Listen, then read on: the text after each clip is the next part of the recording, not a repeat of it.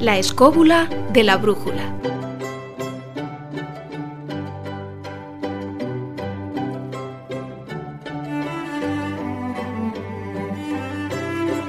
Hola, buenas noches amigos escobuleros. Sed bienvenidos una semana más a los especiales de verano de la escóbula de la brújula. Esta noche os tenemos preparado un contenido sumamente interesante. Para empezar, en el cofre del tesoro hablaremos con nuestro compañero Miguel Zorita sobre unos de los objetos mágicos más antiguos y utilizados por el ser humano para conseguir su protección, los amuletos fálicos. Junto a Juan Ignacio Cuesta y a Marcos Carrasco recordaremos el viaje que hicimos en el taller del pintor a la Capilla Sistina del Vaticano y el análisis a la enigmática Sibila de Cumas. Si bien en el filandón de la semana pasada estuvimos hablando de lugares, de enclaves de nuestra geografía que, sin lugar a dudas, merecían la pena ser visitados durante estas vacaciones, en el programa de hoy, ya lo anunciamos entonces, dedicaremos nuestra tertulia a esos lugares especiales que se encuentran fuera de nuestras fronteras, a lo largo y ancho del planeta.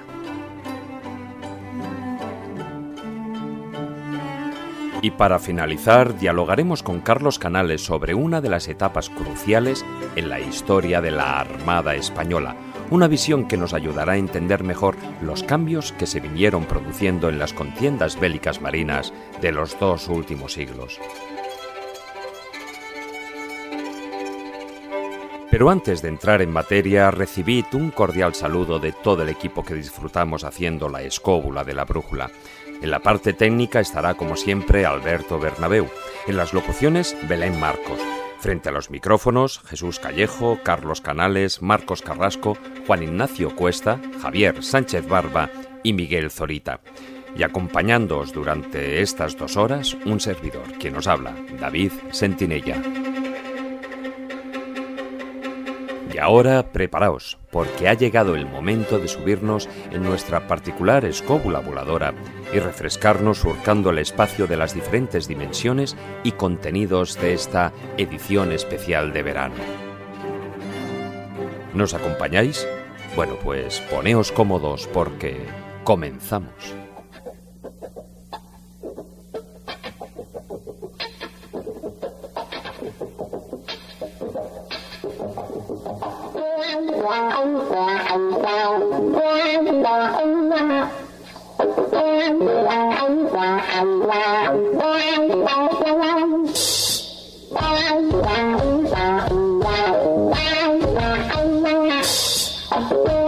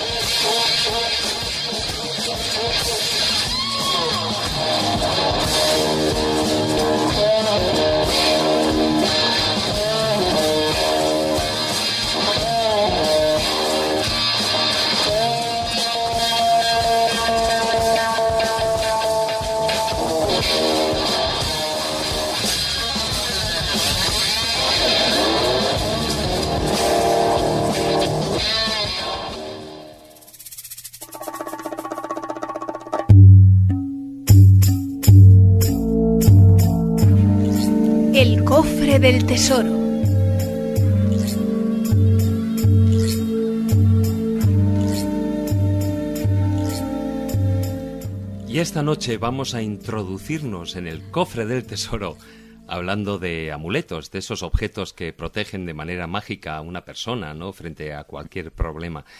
Eh, hola, buenas noches, Miguel. Buenas noches, David. Miguel Zorita aquí con nosotros y hoy vamos a hablar de unos amuletos especiales, ¿no? Porque si bien los amuletos eh, mucha gente considera que son los objetos más antiguos de la humanidad por aquello de que eh, bueno, pues el hombre se vio, vio en ellos una forma de escapar de los males de, que lo aquejaban, bien fueran físicos o, espirituales, ¿no? Pero los amuletos de los que vamos a hablar hoy son unos amuletos especiales. Sí, es, es, un tema que viene de largo, porque nos, nos vamos a, centrar básicamente en unos amuletos muy curiosos y muy comunes, más comunes de lo que nos imaginamos, que son los amuletos fálicos. Eh, desde luego. De hecho, eh, antes eh, fuera de micrófono estábamos hablando de que estos amuletos, aunque muchos se puedan echar las manos a la cabeza o puedas, puedan causarle una, alguna risa, pero en casi todos los museos arqueológicos que hay en España hay algunos de estos amuletos, sobre todo del periodo griego-romano. Sí, efectivamente. Además es que es como uno de los, de los objetos más habituales de encontrarse en uno de estos tipos de yacimientos arqueológicos por lo usual que eran. Eran una especie de amuletos que se llevaban, incluso muchos de ellos, colgados del cuello, como, como amuletos protectores de una sola persona, pero también veremos que los había de una comunidad entera y demás. Es cierto que además de, lo muy usual que son, es muy curioso que existen numerosas tipologías de ellos. Hay, por ejemplo, eh, amuletos de este tipo con alados, por ejemplo, o con referencias a determinados animales, o incluso algunos con unas patitas eh, con las que van como corriendo y demás. Y pero habitualmente los más usuales son unos colgantes de pequeñas dimensiones, de apenas unos centímetros, en los cuales en, la, en una de las partes aparece un falo, un falo erecto, y en la otra aparece una fica, es decir, esa mano que tradicionalmente vemos con el pulgar introducido entre los otros dedos, que luego sí que continúa a lo largo de la historia como amuleto, como de hecho aparecen numerosas representaciones mágicas y demás. Pero quizás los más usuales sean esos, esos últimos mm, colgantes, por así decirlo, que tenían el pene por un lado y la, y la mano por la otra, que habitualmente reciben el nombre de fascinus, que no deja de ser curioso porque precisamente esta palabra, la palabra de fascinus, es de la que posteriormente deriva la palabra fascinación. Sí, y además, bueno, el fascinus, que era un... Eh, yo por lo que tengo entendido, se utilizaba mucho contra... era como un remedio para, para esa envidia, para, para incluso para el mal de ojo, ¿no? Claro, de hecho, eh, se supone que el amuleto lo que hace es eh, atraer la buena suerte y, en consecuencia, alejar la mala, claro. Y dentro de la mala estaba también las envidias y demás, algo pues muy usual dentro de, de ese concepto religioso, ¿no? Bueno, religioso o supersticioso más bien. Pero es muy curioso porque, eh, claro, de ahí deriva el nombre de fascinación, porque una fascinación es algo que atrae en sobremanera, no por el contenido erótico de, este asunto, sino porque atrae a la buena suerte, claro. Y es muy curioso porque tiene esas connotaciones religiosas dentro del mundo grecorromano por el dios Príapo, que es un dios muy curioso, muy, pues tiene una historia realmente casi jocosa, ¿no? Que deriva precisamente de la, una relación, una especie de devaneo amoroso que existe entre Dionisio y Afrodita, del cual nace un niño, ¿no? Este romance fue muy mal visto ante los ojos de la diosa Hera y entonces castiga al niño que nace de aquel, de aquel romance con un miembro viril extraordinariamente grande y una fealdad absoluta. Claro, esto le convierte a este dios, al dios Príapo, pues poco menos que en el bufón de todo el Olimpo, y todos se van riendo de él. Incluso es muy curioso porque hay una de las, de las ninfas de las que él, bueno, se enamora o se encapricha en, en un momento dado en un banquete, y aprovechando que la muchacha está borracha, intenta, pues, cepillársela, básicamente. Entonces es muy curioso porque dicen, la tradición cuenta, que un burro alerta al resto de los miembros del banquete con sus rebuznos de las malas intenciones que tenía Príapo.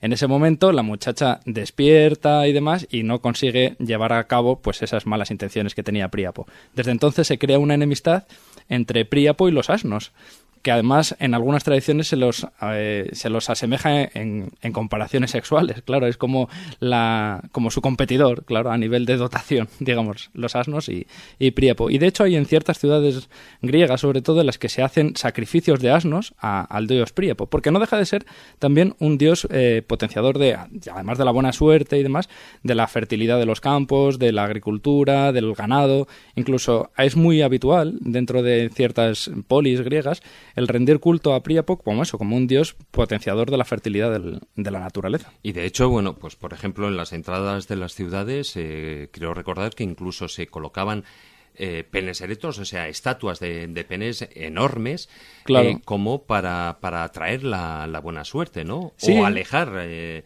eh, la mala suerte. Sí, de hecho, un ejemplo de estos, eh, quizás muchos oyentes lo, lo, recuerden en Pompeya. En Pompeya, además de todo el tema de los lupanares, que lógicamente estaban ahí por una cuestión casi empresarial, digamos, pero sí que es cierto que existe una representación de Príapo en una de las casas más adineradas, una de las mansiones más adineradas de Pompeya, como eso, como un amuleto protector, porque se suponía que la representación de Príapo alejaba las envidias que tenían el resto de los ciudadanos ante esta familia acaudalada. Pero sí que es cierto que tenía un gran componente religioso y, e incluso fíjate hasta dónde llegaba el punto de esa, de esa creencia, que existe una tipología de estatuas, los hermas, que son prácticamente basados en el, en el miembro viril, porque eh, la, habitualmente la representación de un herma es una especie de columna, de, claro, de con forma fálica, lógicamente, en la cual aparece la cabeza de un dios o de un personaje histórico, que también los hay, y en su, en su base una representación del pene.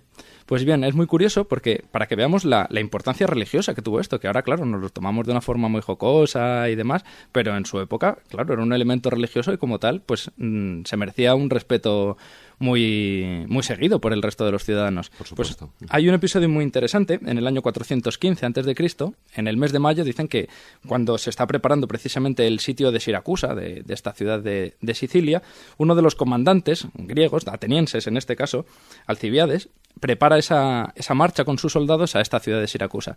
Pero dicen que la noche antes de su partida, pues bien por una borrachera o por otros motivos que no se explican más allá del puro vandalismo, sus soldados destrozan todos los hermas de la ciudad de Atenas.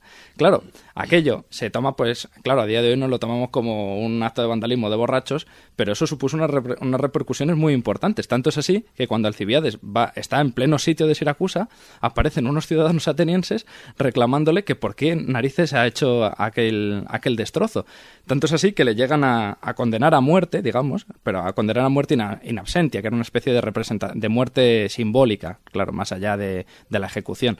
Lógicamente tampoco les interesaba ejecutar a, un comandante antes de, la batalla, ¿no? Pero refleja muy bien la importancia que tenía y que, era un tema mucho más serio de lo que nos imaginamos. De ahí, lógicamente, que luego se extendiese por todo eh, por, por todo el, el, imperio, digamos, de los romanos a través de esa herencia grecolatina, claro. Claro, porque ahí hay que decir que esos hermas eran la protección para la ciudad, la protección ante malos augurios, ante la mala suerte. De hecho, en ánforas y otros restos cerámicos aparecen eh, pues sacrificios, ofrendas que se hacían en estas estatuas, que se conservan en muchos lugares, en Roma, en, infinidad de, yacimientos arqueológicos, aparecen estos hermas, con personajes muchas veces, pues incluso eh, algunas imágenes que habitualmente tenemos en nuestro inconsciente de filósofos que aparecen en los libros de texto y tal, no dejan de ser hermas en realidad.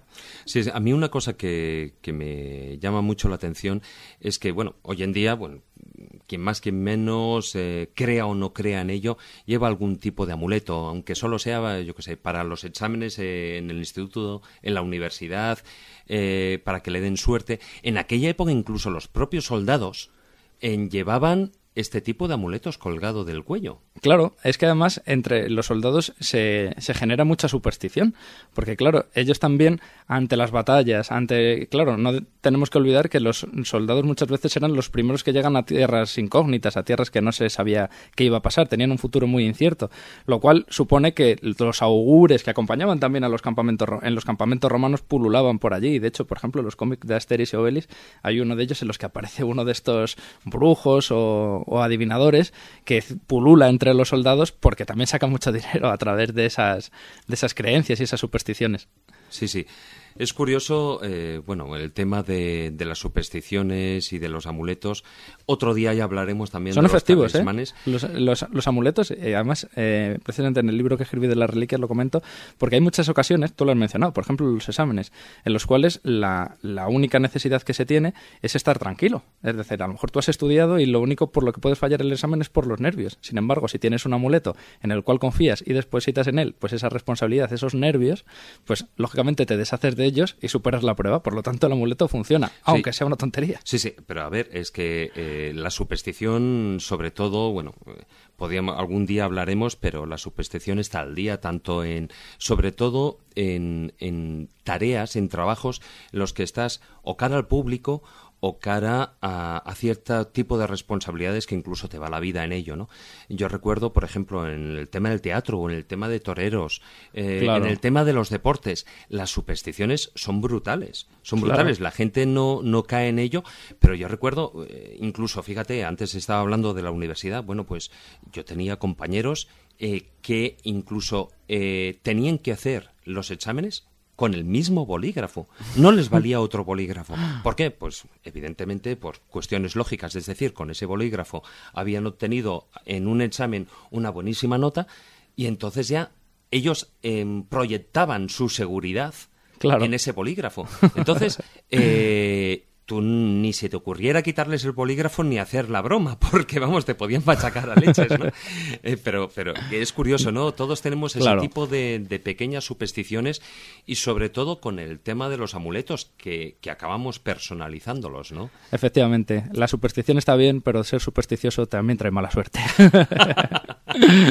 bueno, pues muchas gracias, Miguel, por, por esta sección. Bueno, un, como dirían por ahí, un tanto veraniega, por aquello, evidentemente, pero eh, porque la gente que no vaya buscando en las playas pues esos amuletos fálicos, evidentemente sí que lo pueden encontrar en muchos, en muchos lugares de vacaciones, eh, desde Sevilla, Lérida, Tarragona, en Málaga, en todos, eh, que ahora yo recuerde en museos que haya visitado, pues eh, existen en museos arqueológicos esos amuletos, además curiosísimos, como tú bien decías, están ahí colgados y, en un lado está ese, ese pene, eh, ese símbolo fálico, y en el otro lado la, la fica o la figa, ¿no? Como también se la conoce, eh, que es el, símbolo del puño con el dedo... El dedo pulgar introducido, ahora no sé muy bien si es entre, el índice y el corazón. Y el corazón, exactamente. O sí, entre el índice y el anular. Entonces, eh, bueno, pues en esas, ya que estamos en verano y, y, la población, bueno, pues que nos movemos de un lado a otro y visitamos diferentes ciudades, sobre todo también costeras, pues ¿por qué no? Aparte de ese turismo playero, también se puede visitar esas, esos museos y uno se puede llevar más de una sorpresa. Sí, claro, entre pitos y flautas. bueno, pues muchas gracias, Miguel. Gracias, hasta luego.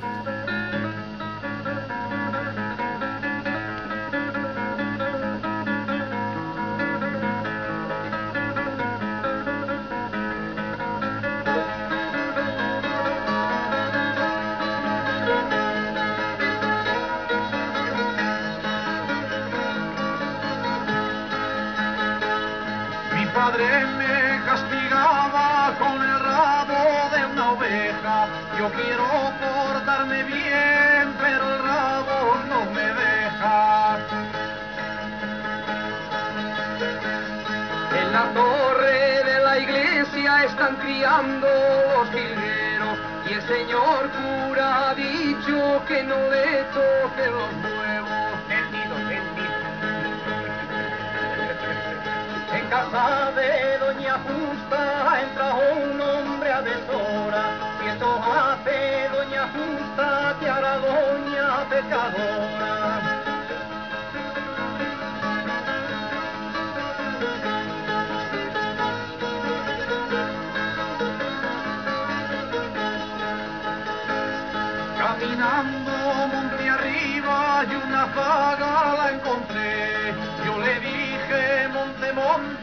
Y ella dijo monte usted.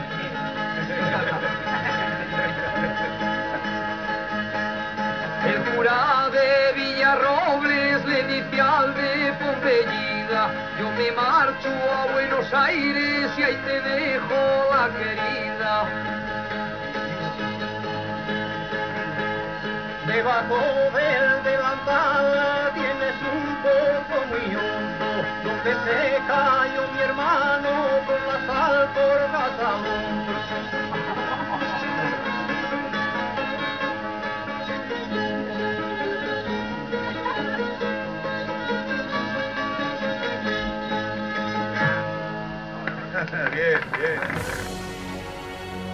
Síguenos en laescóbula.com.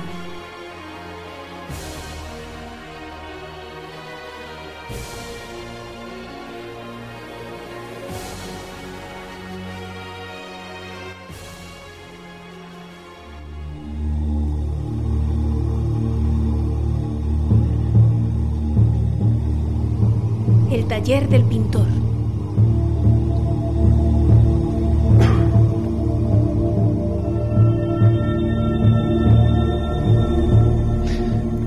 Semana más entramos en el taller del pintor de la mano de Marcos Carrasco y Juan Ignacio Cuesta para abarcar los misterios y el simbolismo de algunas obras pictóricas. Buenas noches, Marcos. Buenas noches. Buenas noches, Juan Ignacio. Buenas noches, David. Casi con, toda seguridad, la obra pictórica cumbre del, Vaticano es la Capilla Sistina, ¿no es así? Sí, efectivamente. Eh, y concretamente, eh, hoy en el programa que hablamos sobre la, sobre la Sibila de Cumas, que podéis ver en la, en la web de laescóbula.com, eh, vamos a estudiar que una de las cuestiones más analizadas sobre el problema pictórico del techo de la Capilla Sistina es por qué Miguel Ángel eh, alternó las grandes sibilas de la antigüedad con, con los profetas bíblicos, ¿no? Entonces, eh, de ahí tenemos la idea de que estas, estos personajes habían profetizado la, llegada del cristianismo y esto lo tuvo muy, muy presente el Papa Julio II, que eh, previamente bueno, pues había encargado a, Miguel Ángel la ejecución de la, de la tumba, de su tumba cosa que eh, Bramante, el arquitecto, pues le disuadió de que no hiciera una, una tumba en vida y cambió de opinión eh, encargándole los techos de la capilla Sistina, ¿no? toda la bóveda de los techos de la capilla Sistina.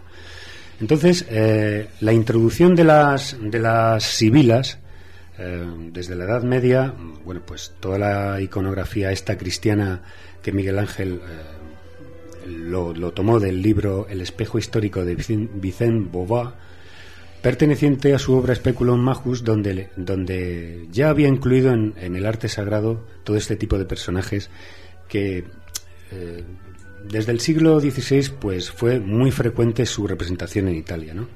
Entonces, eh, la Sibila de Cumas aparece aquí justo como referente eh, enfrentado en línea, en línea recta con, con el profeta Ezequiel, y estos dos personajes habían profetizado la, la venida de, del cristianismo y concretamente Ezequiel pues eh, hacía alusión al nacimiento del Mesías, ¿no? Entonces, todo lo que es la, la, bóveda de la capilla Sistina refleja la historia espiritual del hombre y eh, eh, Miguel Ángel tiene aquí la habilidad de juntar lo que es el mundo judeo-cristiano con el, mundo clásico grecolatino, ¿no? Sí, el mundo pagano. Exactamente. El mundo pagano, que, bueno, pues eh, podríamos decir que también eh, no podríamos dejarlo al, margen, pues, pues que tenía sus eh, lecciones moralizantes para, para el tema de la, bueno, pues de la redención, de la redención de, del ser humano, ¿no? Precisamente es San Agustín el que en la ciudad de Dios defiende que no todo lo pagano es despreciable, pero que ahí precisamente se encuentran muchas lecciones morales. Pero hay, algo muy curioso cuando hemos entrado hoy en el taller del pintor, porque hoy el taller del pintor se fue encima de un andamio terrorífico. Anda que no hubo lío. Tuvo lío Miguel Ángel para montar el andamio tremendo, porque despreció primero el que había puesto Bramante, que colgaba del techo con unas cuerdas. Porque la historia es tremenda. O sea, como ha apuntado antes Marcos, eh, Miguel Ángel en la vida se le había pasado por la cabeza pintar un freco. Lo que pasa es que le liaron le liaron para sí, pintarlo. él no sabía, claro, no era su especialidad. no era su especialidad.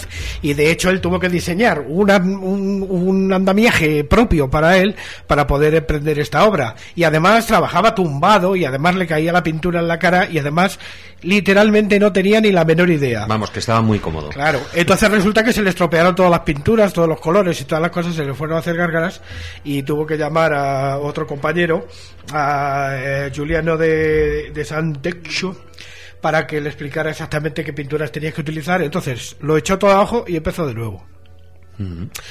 Bien, deberíamos hablar un poquito de las sibilas. Vamos a contar un poquito de las sibilas. Las sibilas son unas muchachas que aparecen eh, con dones, dotes proféticos.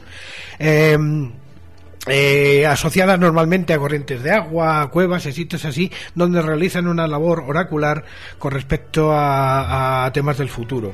Muy consultadas en el mundo clásico, luego fueron heredadas por el mundo cristiano, porque de alguna manera eran, como había apuntado Marcos, equivalentes a los profetas.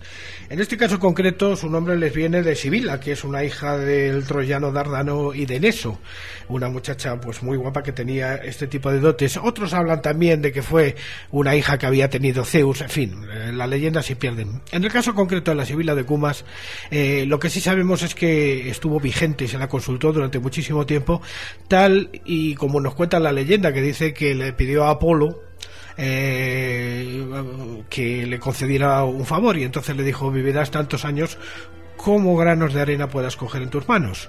Entonces ella pues cogió ese puñado de arena, pero se le olvidó pedir la eterna juventud. Con lo cual, poco a poco, y según iba haciéndose mayor, se fue acartonando hasta que al final la metieron en una jaula y la colgaron de un sitio de la, donde no la pudiera ver la gente porque asustaba. El caso concreto de la Sibila de Cumas en este, en este momento es, es que fue una de las más prestigiosas de la antigüedad y funcionaba de la siguiente manera. Ella tenía un antro, un antro que existe hoy cerca de Nápoles, donde hay unas galerías de 150 metros en las que entra eh, la luz y la oscuridad a través de unos huecos y al fondo emitía sus sonidos oraculares. Esto lo conocemos muy bien y está perfectamente documentado porque Virgilio en la nos cuenta cómo sucedió. El piadoso Eneas se dirige a la alta ciudadela presidida por Apolo y al recóndito escondite de la aterradora Sibila, un antro enorme. La Sibila, la Sibila les recibe a él y a sus compañeros a la puerta de su caverna excavada en la roca y en la que hay cien agujeros como cien bocas por las que salen otras tantas voces las respuestas de la Sibila. De repente se empieza el trance, se le transfigura el rostro, se le altera el color, se le desatan los cabellos y da tanto miedo que todo se junta con esa acústica para producir una impresión de terror en aquellos que le van a consultar. Luego, posteriormente, la Sibila acompañaría a, a, a, Eneas, en concreto, a buscar a su padre, Alades, eh, encontrando primero algo que le había recomendado, que es la rama dorada la famosa rama dorada que luego daría título a uno de los libros de antropología más importantes de todos los tiempos, que es precisamente eh, la rama dorada de, James Fraser. Y bien, ya que hemos entrado en el mundo de las sibilas, hombre, no vendría bien saber cómo se pintaba un fresco, ¿no? ¿Cómo se pintaba un fresco? Efectivamente, qué te parece? Aquí es que me gustaría destacar la, técnica del fresco, que, que, es realmente complicada y sobre todo lo que es la anatomía de la sibila, que quería eh, un punto que se fijaran nuestros oyentes, que eh, Miguel Ángel, en la capilla Sistina, por lo visto, no utilizó eh, modelos femeninos, sino que está hecha a base de modelos masculinos, porque si nos fijamos en la anatomía de esta tremenda mujer, la cabeza está bastante más reducida en comparación al cuerpo, con lo que le da una grandiosidad tremenda.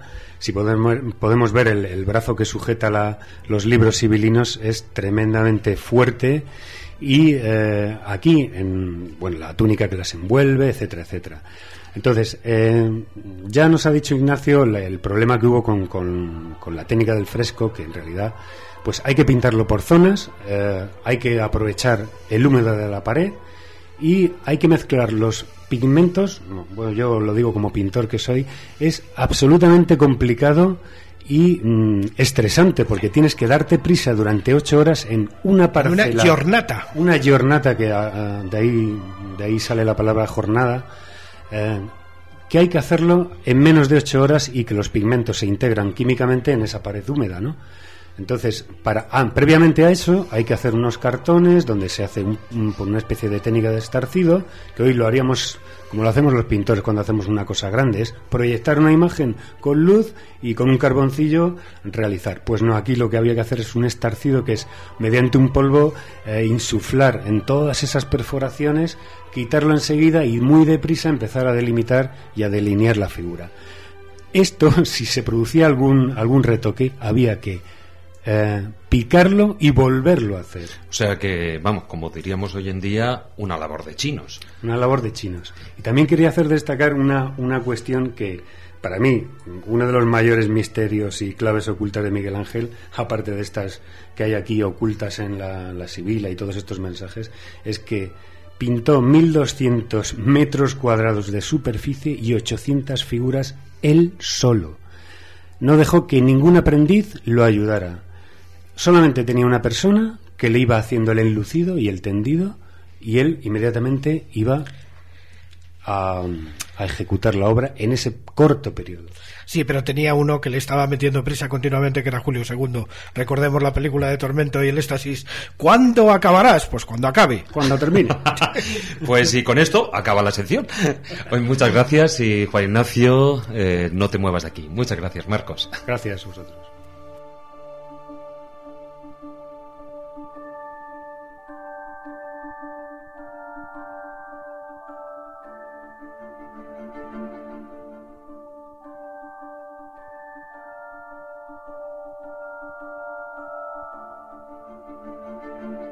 Altavoces X Mini patrocina El Filandón.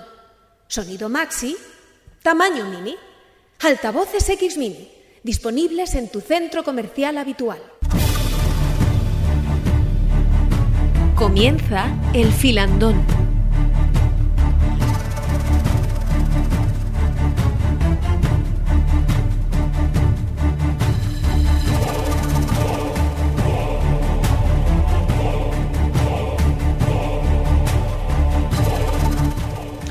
Y si en el filandón de la semana pasada estuvimos hablando de esos eh, lugares eh, para visitar en verano, esos lugares de poder, lugares arqueológicos, lugares donde nos perderíamos durante un mes eh, los miembros de, de, la escóbula de la brújula, esta, esta semana vamos a hablar no solo de esos lugares eh, en España que ya hablamos la semana pasada, sino vamos a centrarnos en esos lugares fuera de lo que podría ser esa península ibérica o parte de la península ibérica, porque alguno de vosotros igual prefiere alguna localidad que esté, por ejemplo, en, en Portugal, ¿no?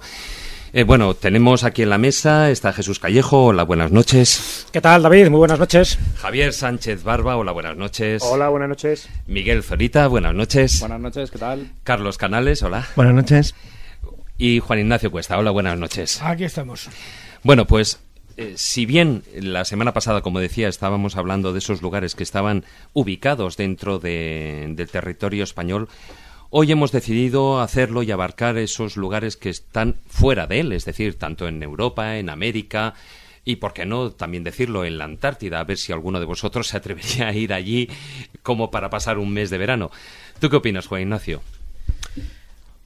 ¿Dónde me gustaría a mí en un verano? Bueno, cualquiera, sí. pues mira, los Hombre, bosques ¿en de la Finlandia. Antártida te irías? los- lo- no, pero los bosques de Finlandia no me importaría nada. Es un lugar que siempre he querido visitar. eh, los bosques del Canadá, cerca de, eh, de Terranova, toda esa zona sí me gustaría mucho. Alaska también, ¿no? ¿Por qué no? ¿Cualquier lugar del planeta sería bueno para perderse? Mm, Bueno, en concreto Depende con yo, quién. yo suelo buscar la naturaleza siempre, entonces creo que la naturaleza en esos bosques finlandeses, donde prácticamente para ir a comprar el pan hay que andar cerca de mil kilómetros, pues... eh, Hombre, es- más vale hacerlo en casa, ¿no? Interesante. Porque no resulta, no resulta económico, la verdad, hacerse ese viaje. Hombre, básicamente porque he sido de Finlandia, está en el Golfo. Si son mil kilómetros, ha quedado al agua. Pero salvo ese pequeño problema, que no tiene mucha importancia. Bueno, ya sabemos que para un poco, Cuesta ah, Si tienes que andar mil kilómetros por por pan, la verdad es que lo tienes complicado, ni en el desierto luego vi, tío. Pero bueno, salvo eso. Eso tiene una razón. Eh, dentro de mi trabajo eh, tenía contacto hace unos años con una corresponsal que era finlandesa. Y esta decía que ella para comprar el pan tenía que coger una avioneta y, y yo no sé los kilómetros que me dijo, por eso he dicho mil, pero eh, eh, tenía que coger la avioneta para ir a comprar el pan. No me lo creo. Hombre, porque una cosa, una cosa es como quien dice, cogerse el coche, subirse a la moto, irse al centro comercial a comprar el pan A o hacer Carlos, el que, Juan Ignacio quiere decir uno o mil. O mil. Pero le queremos. Aceptamos pulpo. A ver, hay que elegir un lugar. Bueno, vamos a ver. eh, como Bueno, vamos a uno fuera de- o unos. No, pero vamos a hablar de Ahora ya, de en serio, venga. Vamos a ver, vamos a ver. Javier y yo solamente viajamos a lugares donde hay la tumba de un soldado marino español. O sea, tres, quinta cuarta parte del planeta. O sea, claro, evidentemente. Entonces, no, vamos a venga, yo esta vez me perdería en Alaska. Hay un sitio de esos que, dentro de los lugares, esos que aparecen en internet siempre, de 10 lugares del mundo que habría que visitar, hay uno que me falta, que es una gruta helada eh, en una zona de las montañas de Alaska que me gustaría conocer. Me gustaría conocer porque Alaska es de los pocos lugares del mundo con el territorio del noroeste de, de Canadá y la zona de la Bahía del Hudson, que espero ir pronto, que tienen todavía naturaleza virgen y donde no hay gente. Una cosa bastante importante. Eso no ocurre en Benidorm. Pero bueno, y en otros muchos sitios. Y últimamente yo estoy, como estoy en plan solitario, y la Antártida hace frío, incluso en verano, pues había pensado que sí, un sitio así lejano, tipo los bosques del noreste de Canadá. Hombre, también te puedes ir en mitad de un desierto, ¿eh? Como bien decías, en mitad Hay un del pequeño Gobi. problema, sudas. En cambio, en el norte de Alaska, no. Entonces, bueno, eso es una cosa importante. No, es una zona estupenda para visitar, para hacer bueno, un buen recorrido y la verdad es que me gustaría irme por allá. No lo voy a hacer ahora mismo, pero bueno, eh, está bien pensado para el futuro. Por supuesto han llegado españoles, ¿eh? Está marcado la X como lugar... Yo he contado alguna vez en internet que yo tenía un tío que solamente viajaba a lugares en los que había estado el Imperio Romano. Entonces Javier Sánchez Barbe y yo decimos variar esto y extenderlo un poco más. Lugares donde ha habido algún español. Bueno, el 90%, ¿eh? Esto tiene cierto mérito y creo que a veces se olvida y lo estoy contando como una broma, pero no lo es. O sea, creo que realmente la, la trayectoria, Je- Jesús y yo hablamos hace poco de, de, Jorge, de Sánchez, del viajero de, Sí, Jorge Sánchez. Jorge Sánchez, Sí. que yo creo que es la persona del mundo, puede que haya dos o tres como él, que más países, bueno, creo que ha visitado todos los países del mundo, Sí, los 204 reconocidos todos, por la ONU. y además no creo que haya tres o cuatro personas más que él que hayan viajado más. Mm. Y realmente yo cuando veía eh, su ruta, sus trayectorias, su página web, lo que ha hecho y lo que y lo que ha recorrido, digo, joder, qué pasada, o sea, dedicar De una hecho, vida a esto. En las Islas Salomón eh, fue él el que propició que se hiciera un monumento a la Barra Sí, de él se Mendaña. dedicó en su libro de las Islas Pacífico, Claro. dice que se a hacer como pequeñas placas de homenaje Y el busto que hay a- de Mendaña es gracias a él. a la memoria de los navegantes españoles, de los primeros exploradores, que son la gente que realmente hizo ver el mundo tal y como es. Somos españoles y portugueses los que creamos el mundo tal y como lo vemos hoy. El que en nuestro país esto no se reconoce a mí me parece absolutamente alucinante, pero mm, estaba pensando en la reciente noticia que ha salido del descubrimiento de una calavera europea en Australia, que demuestra poco más o menos bueno, la- lo que se sabía, y es que probablemente las San Lesmes y algún barco más europeo, español o portugués, ¿para qué decir europeo? eh, porque lo éramos, pero eran de estos dos países, llegaron a las costas australianas probablemente 200 años antes de llegar a los primeros holandeses exploradores. hemos perdido nuestra memoria, los españoles tenemos una historia riquísima y yo creo que solamente viajar recordando lo que me hizo Jorge Sánchez ya me parece bonito en principio, con lo cual he elegido Alaska por jorobar, pero podría ser cualquier otro. Es decir, porque hay 6.000 kilómetros de lado a lado sin ver a nadie. Sí, alguno más. alguno más. Y bueno, pues es un buen sitio por empezar. Yo creo que de- dedicar un- unos cuantos días a recorrer Alaska, no sé si misterios voy a encontrar, pero desde luego eh, naturaleza virgen y lugares por explorar y por conocer, sí. Unos grillis. Es el único problema que hay, pero oye, hay sitios que no te dejan salir si no vas armado. Eso sí que sé, aquí es que es difícil de entender, pero allí no. Eh, bueno, un día os contaré una historia de, de un grizzly, no, no en Alaska, pero sí en la zona de Washington. Una historia notable. Es decir, la verdad es que cuando uno es joroba, joroba, de ¿verdad? A ver, Miguel. Bueno, eh, Carlos, como bien ha dicho, y Javier son, son aficionados a, a seguir los pasos de los españoles. Yo soy más aficionado a seguir los pasos de las españolas. Y por eso. por eso he elegido un lugar muy interesante y muy concreto, que es la ciudad de Tívoli, que está muy relacionado con una española, con Lucrecia de Borgia, ya que su hijo, el que fue el cardenal Hipólito II, fue, fue señor de este lugar. Es, donde se encuentra la vila de este. Es un lugar completamente fascinante. Solo a tres kilómetros, por ejemplo, está la, en la, la vila de Adriano, es decir, el, el lugar de retiro del emperador, con unos monumentos alucinantes, completamente maravillosos. Pero luego está también la propia vila de este, que es una, una vamos, un monumento, un palacio increíble con unos jardines completamente maravillosos, jardines, por cierto, diseñados por, Pier, por Piero Ligorio, que es el mismo arquitecto, diseñador de, de Bomarzo, de ese parque mítico, de ese bosque casi mágico, digamos, de cuento, que allí hace una especie de, de ensayo de lo que luego sería aquello, porque hay cosas tan fascinantes en estos jardines como, por ejemplo, una fuente que suena. Es decir, a través de esos tubos crean una especie de órgano acuático que en ciertos momentos del día produce una, música completamente encantadora y maravillosa en ese enclave tan fascinante. Pero también está, por ejemplo, un templo a la Sibila, ya que se supone que, bueno, se supone, ¿no? Se sabe que es cierto que había una Sibila allí que hacía profecías, que incluso se, se habla que al propio emperador Augusto le profetizó la llegada en sus tiempos de un Mesías que encajaría bastante con las descripciones del propio Jesucristo.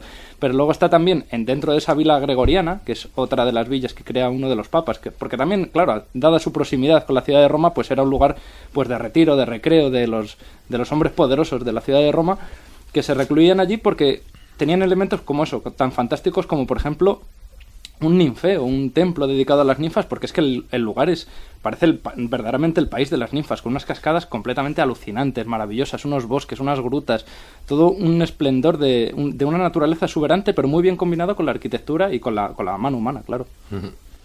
Jesús, hay. Bueno, sí, Jesús Bueno, o Javier. Yo mismo, como queráis.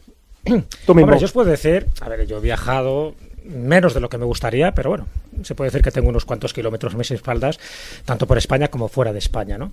Y los lugares que me han impresionado, hay muchísimos desde luego, pero os voy a citar tres así a, bote pronto, aquellos en los que yo me sentí especialmente a gusto, estos lugares donde te sientes cosmopolita. Yo creo que eh, el lugar perfecto es en el lugar en que te encuentras a gusto. Puede ser el de tu nacimiento o puede ser que no, porque en cada momento vives unas circunstancias distintas.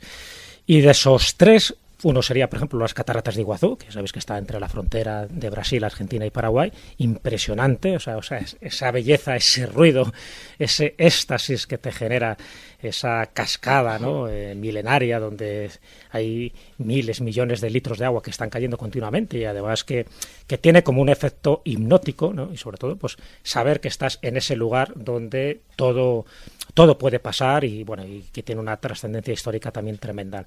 Otro lugar es Cuzco, fíjate, me impresionó más Cuzco en Perú que Machu Picchu, porque Machu Picchu de alguna forma es como una postal que cuando la ves es como decir, ah, esto es lo que yo ya he visto en una postal y estás ahí viviéndolo.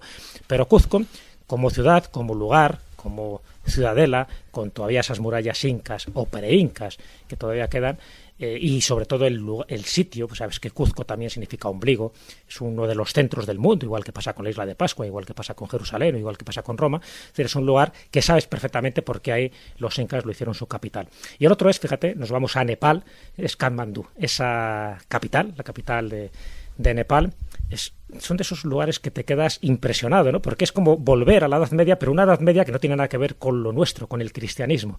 Tiene que ver con ese budismo que ellos practican y cuyos templos son de madera, en fin, donde todo es un sentir distinto a lo que uno está acostumbrado. Por eso es muy bueno viajar, porque te abre un poco la mente. Lo decía Cervantes. Dice que el leer y el viajar te aviva el ingenio. Eso es fundamental. Yo creo que hay que viajar y sobre todo a lugares donde no tenga ningún tipo de referencia con lo que tú ya estás acostumbrado desde que naces. Es decir, tienes que intentar cambiar de cultura, de religión, de gastronomía. Allí donde fueres, haz lo que vieres. Es uno de los principios básicos. Y estos tres lugares, muy distintos entre sí, son lugares, y podría citar más, porque, bueno, por suerte he viajado bastante, pero estos tres son los que me vienen a la mente y lugares donde podría contar una multitud de anécdotas, pero básicamente se podrían circunscribir dentro de un leitmotiv, y es que me encontré a gusto. Me sentí como integrado en esa naturaleza, en ese paisaje, en esa historia, en esas tradiciones y sobre todo en esas creencias, porque en cada sitio tenían sus creencias particulares. Ya sabéis que a mí me gusta buscar la tradición, porque en el fondo la tradición es el sustrato que luego forma parte de la historia, pero si no conoces las tradiciones y las leyendas, aunque conozca la historia, siempre quedaría cojo. Yo creo que hay que hacer una especie de, simbiosis entre la historia y la leyenda, y estos tres lugares, desde luego, que lo reúnen.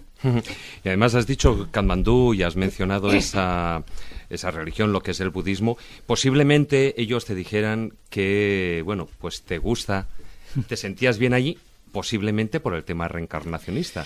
Sí, bueno, fíjate, a ver, yo, yo, no soy, yo no soy un creyente de la reencarnación tal como nos lo dicen. Yo creo que la reencarnación sí que explica muchísimas dudas y sobre todo muchísimas paradojas que se producen a la hora de uno cuestionarse determinados aspectos de la vida. Pero eh, hay un lugar eh, en Nepal que se relaciona mucho, por ejemplo, con Benares, que también he estado, en la India, que es un lugar donde se crema, donde se incinera a los muertos. Es decir, tienen el concepto que una vez que tú mueres, el cuerpo es algo material y por lo tanto eh, la ceniza tiene que ir a la tierra porque tu espíritu, tu alma ya ha trascendido, ya ha ido a donde tiene que llegar. ¿no?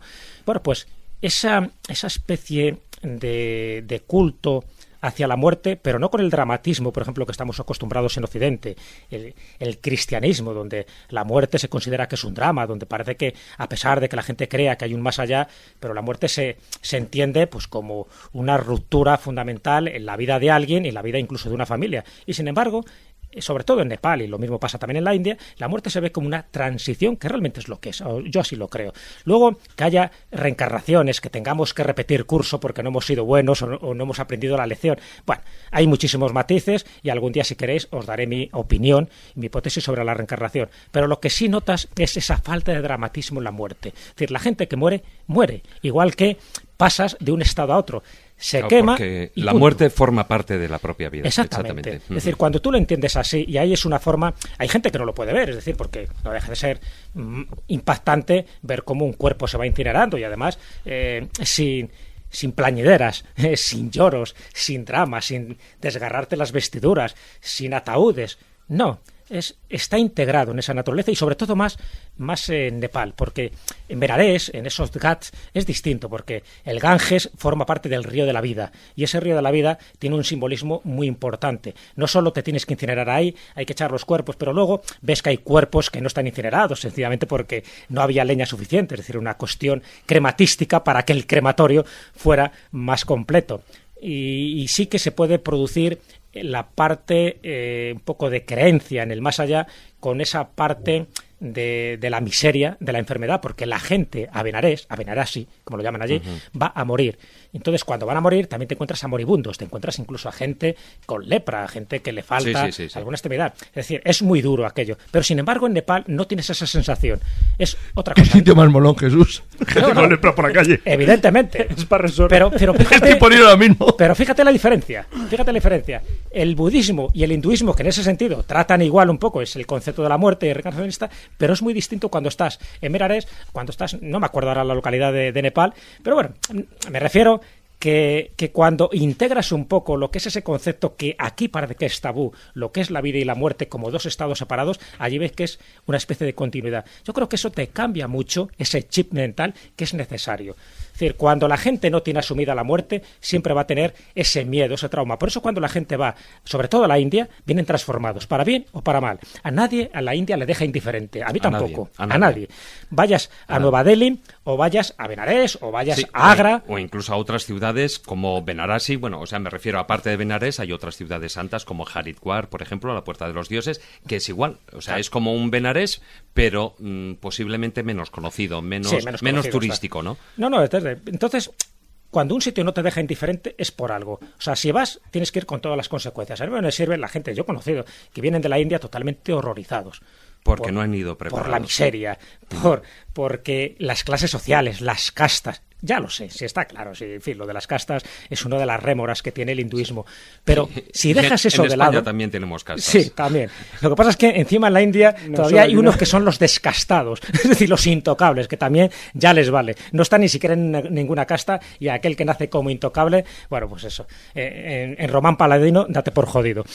Pero ese, ese concepto que es verdad que es muy difícil de asumir en la cultura nuestra, cuando estás allí ves que de alguna forma se integra un poco con lo que ellos conocen, con lo que ellos creen y, en fin, y sobre todo con lo que ellos tienen asumido lo que es la muerte. Yo creo que el concepto de la muerte en la India es fundamental para entender el por qué ellos viven así. Y cuidado, cuando digo que ellos viven así, yo he encontrado a la gente más feliz en la India. En la India, sí, ¿eh? sí, sí, sí. sí. A pesar de las miserias, a pe- a pesar de la pobreza, a pesar de las enfermedades, a pesar de las carencias que tienen, donde la vaca sagrada, que es una de las contradicciones y de las paradojas curiosas, ¿no?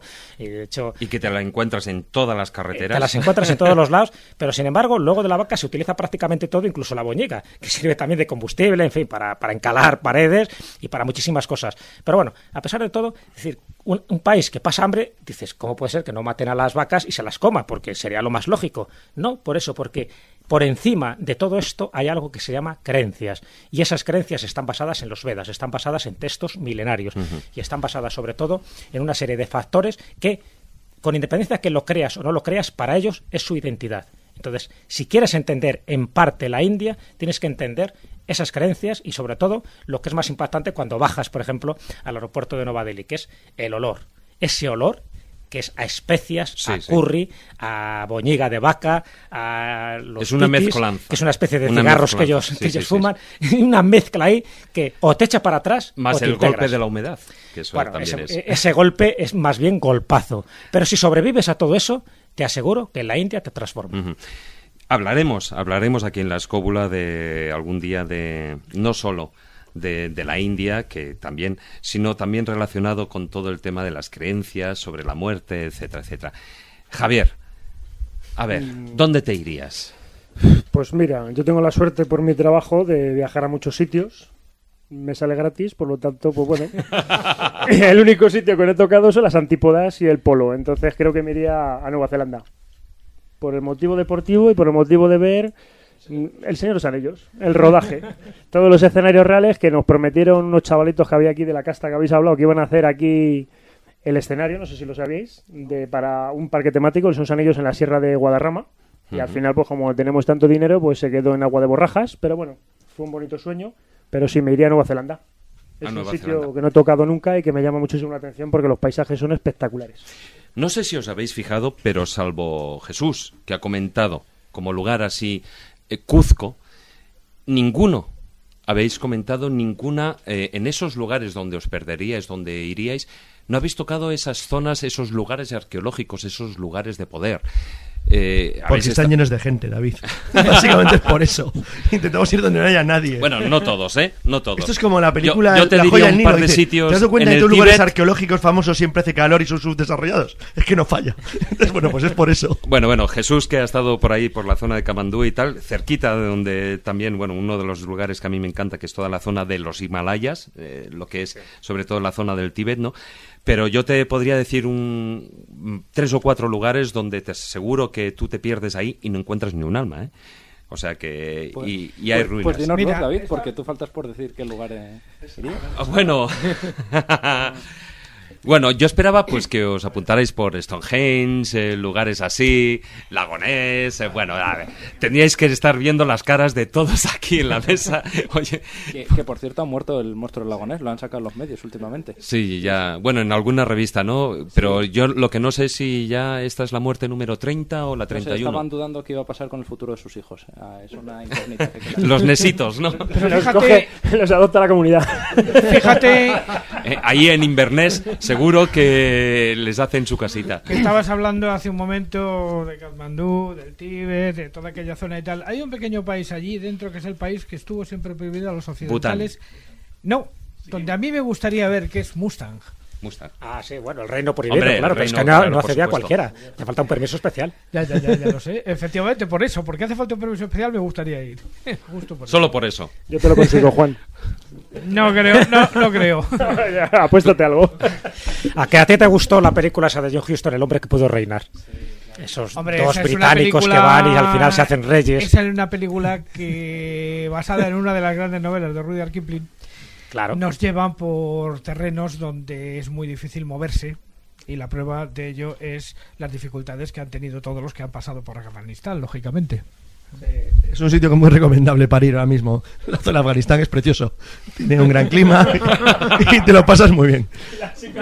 Y las chicas, eh, sobre todo, sí, son van como Los las playas de tobillos, Brasil. Sobre todo los tobillos. Eh, hay una, una, una pequeña escena en la, pe- en la, en la novela del El hombre que puede reinar y en la película que está muy, muy divertida, que es cuando, cuando están jugando al polo y le pregunta a uno de los oficiales ingleses, ¿y la pelota por qué es de tamaño diferente? Y dice, hombre, depende de la cabeza que cojamos. Bueno, pues, Eso como, Es como un el juego de la pelota, ¿no? Claro, una pelota con ojos. Bueno, pues yo antes decía, hombre, eh, habéis tocado dos lugares que independientemente de- del tema de las ruinas arqueológicas o de esos lugares arqueológicos, habéis tocado Canadá, los bosques de Canadá, me encantaría conocerlos, pero de- desde siempre, desde que era chico. Y por supuesto, sí que volvería... una advertencia, como los conozco, una advertencia. En invierno hace mucho frío y en verano hay unas moscas de tamaño póster, una cosa brutal. Le faltan los rotores. Salvo ese pequeño problema, es muy Bueno, bonito. Lo más bonito es en otoño. venir, ¿no? En otoño es muy bonito, cuando se empiezan a colocar todos los bosques de arce de color naranja, rojo y ocre, es una preciosidad. Bueno, y hablas de yacimientos arqueológicos, uno que, puestos a imaginar y que pudiésemos viajar así con total libertad como estamos pensando ahora mismo, el archipiélago de Nazmadol, que además corre prisa a visitarlo porque se acaba, se acaba con el... Jesús y yo vamos a ir, que lo sepáis. Sí, sí, sí, sí, sí, sí. Que lo Está, sepáis. está previsto. Estamos en ello. Solo estamos en es ello una cuestión antes de que se nada más. antes de que se hunda, y el único problema que tiene es van los millones que cuesta ir, pero estamos en ello. Y, no días, es una ¿cuán- broma, ¿eh? ¿Cuántos días se tardaría más o menos en ir? No, vamos a ver, es muy complicado porque para llegar a la Federación de Micronesia, para llegar hasta Pompey, hasta Ponape, eh, que por cierto, eh, fue española hasta 1899, conviene también recordarlo. Y las mejores fotografías del Pompey antiguo están en el Instituto Antropológico de Madrid, otro, otro museo desconocido Sí. de los que tú citas. A ver, lo más, lo más, lo más eh, razonable ahora mismo hay dos formas de llegar a través de Australia y Nueva Guinea, o bien yendo desde Hawái. El problema es que los americanos no permiten ahora mismo aterrizar en la base de lanzamiento de misiles de Kowloon, que estaba al lado, un atolón que utilizaron como lanzadores ICBM actualmente contra China, probablemente.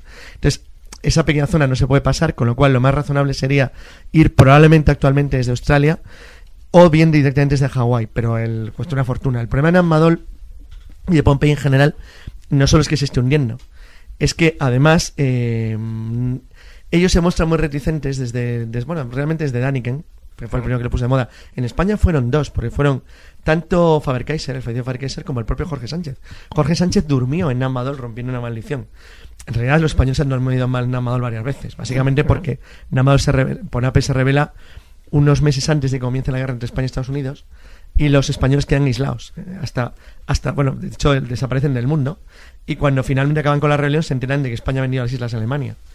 Realmente todo le- todo el misterio de Ponape ha aumentado mucho porque bueno es que sería para hacer un programa eh porque hubo una expedición rusa en el 2004 creo 5 bueno tenía que recordarlo ahora que parece que ha descubierto eh, cosas nuevas sobre lo que ya sospechaba.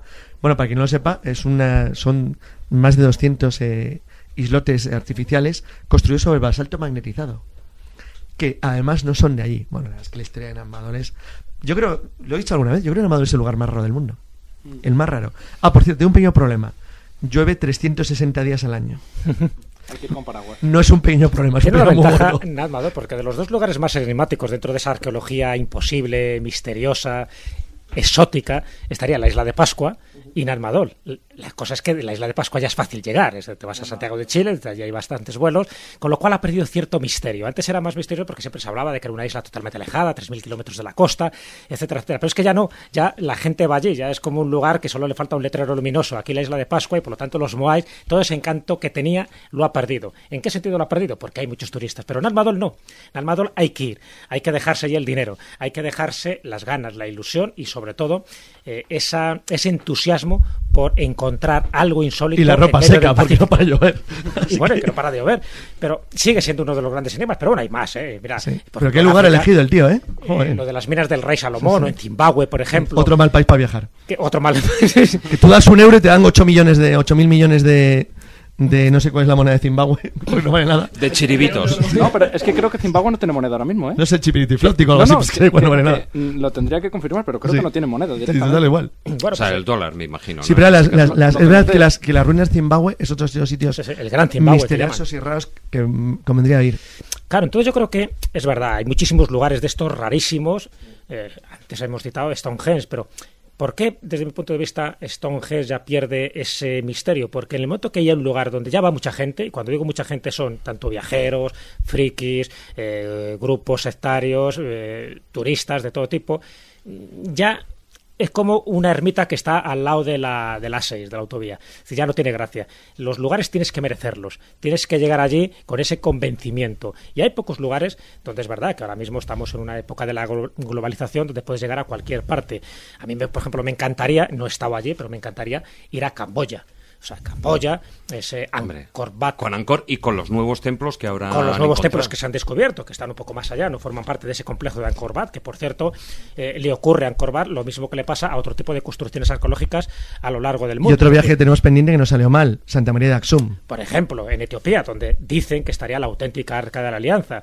Y no solo eso, sino la libela, con esas especies de, de- de iglesias subterráneas, con los monolitos ¿no? que tiene, con esa presencia templaria. En fin, eh, que, tuvieron allí un poco esa reminiscencia en busca de, de qué? De una gran reliquia y posiblemente fuera también esa arca de la alianza. Es decir, hay muchos lugares, pero aquellos que son ahora mismo prohibidos, imposibles, donde es muy difícil llegar, en la cueva de los tallos, por ejemplo, en Ecuador, esos lugares son los que a mí me llaman la atención. A lo mejor es un viaje solo de ida y no de vuelta, precisamente por los peligros que eso conlleva, pero eh, aquellos lugares donde ya casi hay un chiringuito, un merendero, para poder tomar tu Coca-Cola, ¿qué quieres que te diga? Bueno, Pierde yo, un poco la yo magia. sobre eso. Perdón, me diría- estoy yo acordando de la en fotografía esa de la tribu perdida del Amazonas que se ve en la foto un negro. A estar perdida, si hay un negro en la foto. Algo falla. Se le faltaba que estaba ir abriendo una lata de Coca-Cola. No, no, pero parecido. a ver, yo recuerdo de estar eh, por la zona de Dharamsala, estamos hablando en lo que es el gobierno del, del Dalai Lama de- del Tíbet en el exilio, está perdido, o sea, al norte de la India, es- pertenece al territorio indio, pero está ahí ya en la zona de los Himalayas. ¿Y cuál fue nuestra sorpresa cuando después de 33 horas de viaje en autobús por llamarle de alguna manera autobús, porque yo creo, yo creo que, que le faltaban ruedas y todo. Cuando llegamos ahí, nos bajamos a las cinco y media, seis de la madrugada, y cuál fue mi sorpresa, que uno de los primeros letreros que vi, aparte de algunos letreros con símbolos, bueno, con, con lenguaje tibetano, fue Coca-Cola. Y claro, yo ya me quedé, eh, sin ánimo de hacer publicidad, evidentemente, pero claro, imaginaros cómo se me quedó la cara cuando de estar en un- prácticamente en uno de los techos del mundo y lo primero que ves es un cartel de Coca-Cola. Pues bueno, Sensación de vivir. sí, no, desde luego, hombre, sensación de vivir. eh, Mi idea que podría ser uno de esos lugares para de, de esas rutas, de esos viajes que no incluyen esa comodidad, ¿no? A la que tú estabas haciendo referencia, sino que para acceder a esos lugares, aunque sean lugares arqueológicos, también uno tiene que tener esa intención, tiene que, entre comillas, sufrir el viaje para saber luego apreciar esa recompensa final, ¿no? Uno de ellos sería, por supuesto, el Palacio Potala. Eh, claro, con todos los peligros que conlleva, porque antiguamente ningún occidental podía acceder a él. Y hoy en día, a ver qué occidental, como ni yendo con un letrero de prensa puedes acceder a él, porque Me- los no voy a chinos no te resistir a, dejan. a una anécdota mía, que es graciosa.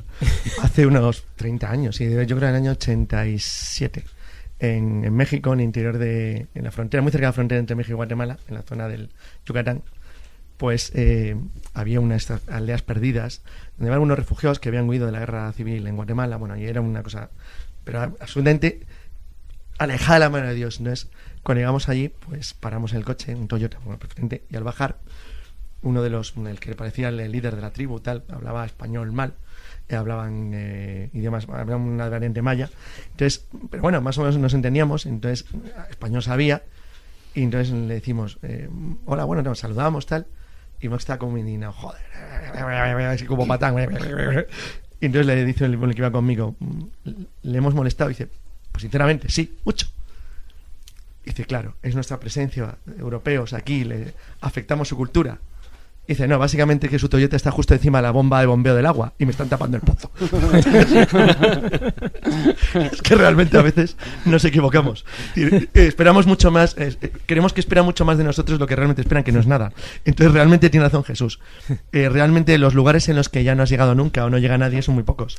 Y, y lo que ocurre es que no es que pierdan la magia, es que la eliminas porque se aproximan tanto a ti que no ves nada diferente. Entonces, realmente de verdad tiene mérito lo que ha elegido lo que ha elegido Miguel porque es que no hay forma de llegar a Amador, ¿eh? Mira, que, mira que custa pasta y mira que es difícil. Pero fíjate, centrándonos en el tema de, de que es también hay veces que es más importante el camino que la meta, un lugar, un, mejor dicho, un recorrido que seguro que Juan Ignacio se apuntaba, la ruta de la seda. Hombre, Hombre. in- indudablemente. Yo creo ¿por qué que no? todos los de aquí, Claro. ¿eh? Sí, todos los de todas aquí. maneras, quiero añadir uno de esos sitios que también están lejos de todo, al que no va nadie, que es la isla de Tristán de Acuña. Me gustaría verla. Ah, sí. Y efectivamente, Claro. es que no va nadie, ¿para qué? Pero yo quiero verla. Hombre, te puedes acercar a Bouvet y a sitios raros en el lugar más remoto del mundo. Entonces te va a salir la de Bouvet, que está en la donde no hay nada. Entonces, eso. bueno, va- si, si consigues llegar con un barco, que es imposible, pues te estrellas contra las rocas, llegas allí y dices, mira, una isla noruega aquí en el fin del mundo. Claro, o te vas a la isla de Santa Elena y entonces entenderás por qué estuvo allí recluido Napoleón. ¿Y por qué todo el mundo quiere salir? Claro, por algo. Para mí lo, lo que me Por interesa... cierto, que Santa Elena es lo más cercano que hay a Tristán de Acuña. Eso. Voy a- mira, voy a contar unas anécdotas raras de una cosa que Jesús sabe que estoy recopilando. Creo que Miguel se lo dije también. Esto es rarología total, ¿eh? Eh, es, es que no me resisto. Hace unos años empecé a investigar sobre gente que había tenido la desgracia de hacer un viaje a un lugar equivocado y forma parte casi de, de la magia del error. Entonces, hay un caso que es absolutamente genial. Bueno, vamos a empezar por el más moderno, que es un tipo que se llama Bill Curtis, que es un canadiense que estaba obsesionado en los años 80, a principios de los años 80, con una guerra nuclear entre la Unión Soviética y la OTAN. Entonces el tío vivía obsesionado con que, bueno, que el mundo se iba a una catástrofe nuclear brutal. Y decidió coger eh, a su familia y llevarse a un lugar que hablar inglés, que es lo que le hablaba, alejado del mundo, separado de cualquier lugar del planeta donde no pasara nada, nada, el lugar más lejano y remoto imaginable. Y se piró para allá. Y una mañana, en abril de 1982, le llaman por teléfono para decirle, usted es Bill Curtis, ¿no? El canadiense. Pues sí. Usted fue contraaéreo, que tenía conocimientos de, en- aeropuertos, sí, sí. Pues mire, si no le importa, acérquese al aeropuerto y destruya todas las balizas de navegación. Dice, ¿cómo? ¿Por qué? Dice, es que nos van a invadir dentro de unos minutos. Estaban las Malvinas, en Port Stanley. El 4 de abril del 82, que es el colmo de la mala suerte. O sea, escapar de una guerra para acabar así. Bueno, entonces hay otro caso que es ya absolutamente genial, que está muy relacionado con lo que ha contado antes Miguel. Este tío era un, un tipo muy conocido que se hizo famoso porque fue uno de los que, en cierto modo, adivinó el crack del 29. Entonces, bueno, pues se convirtió en toda una estrella mediática, en lo que era estrella mediática en Estados Unidos en la época. Era un profesor eh, de economía muy brillante de Chicago. Y este hombre, en los años 30, él estaba convencido ya de que, bueno, que tenía cierta capacidad de conocimiento y análisis del futuro. Y cuando se produce el incidente del puerto de Marco Polo, y sobre todo en el 37, cuando los, los japoneses invaden China, llega a la conclusión de que Estados Unidos, entre eso y el nazismo, va a una guerra mundial.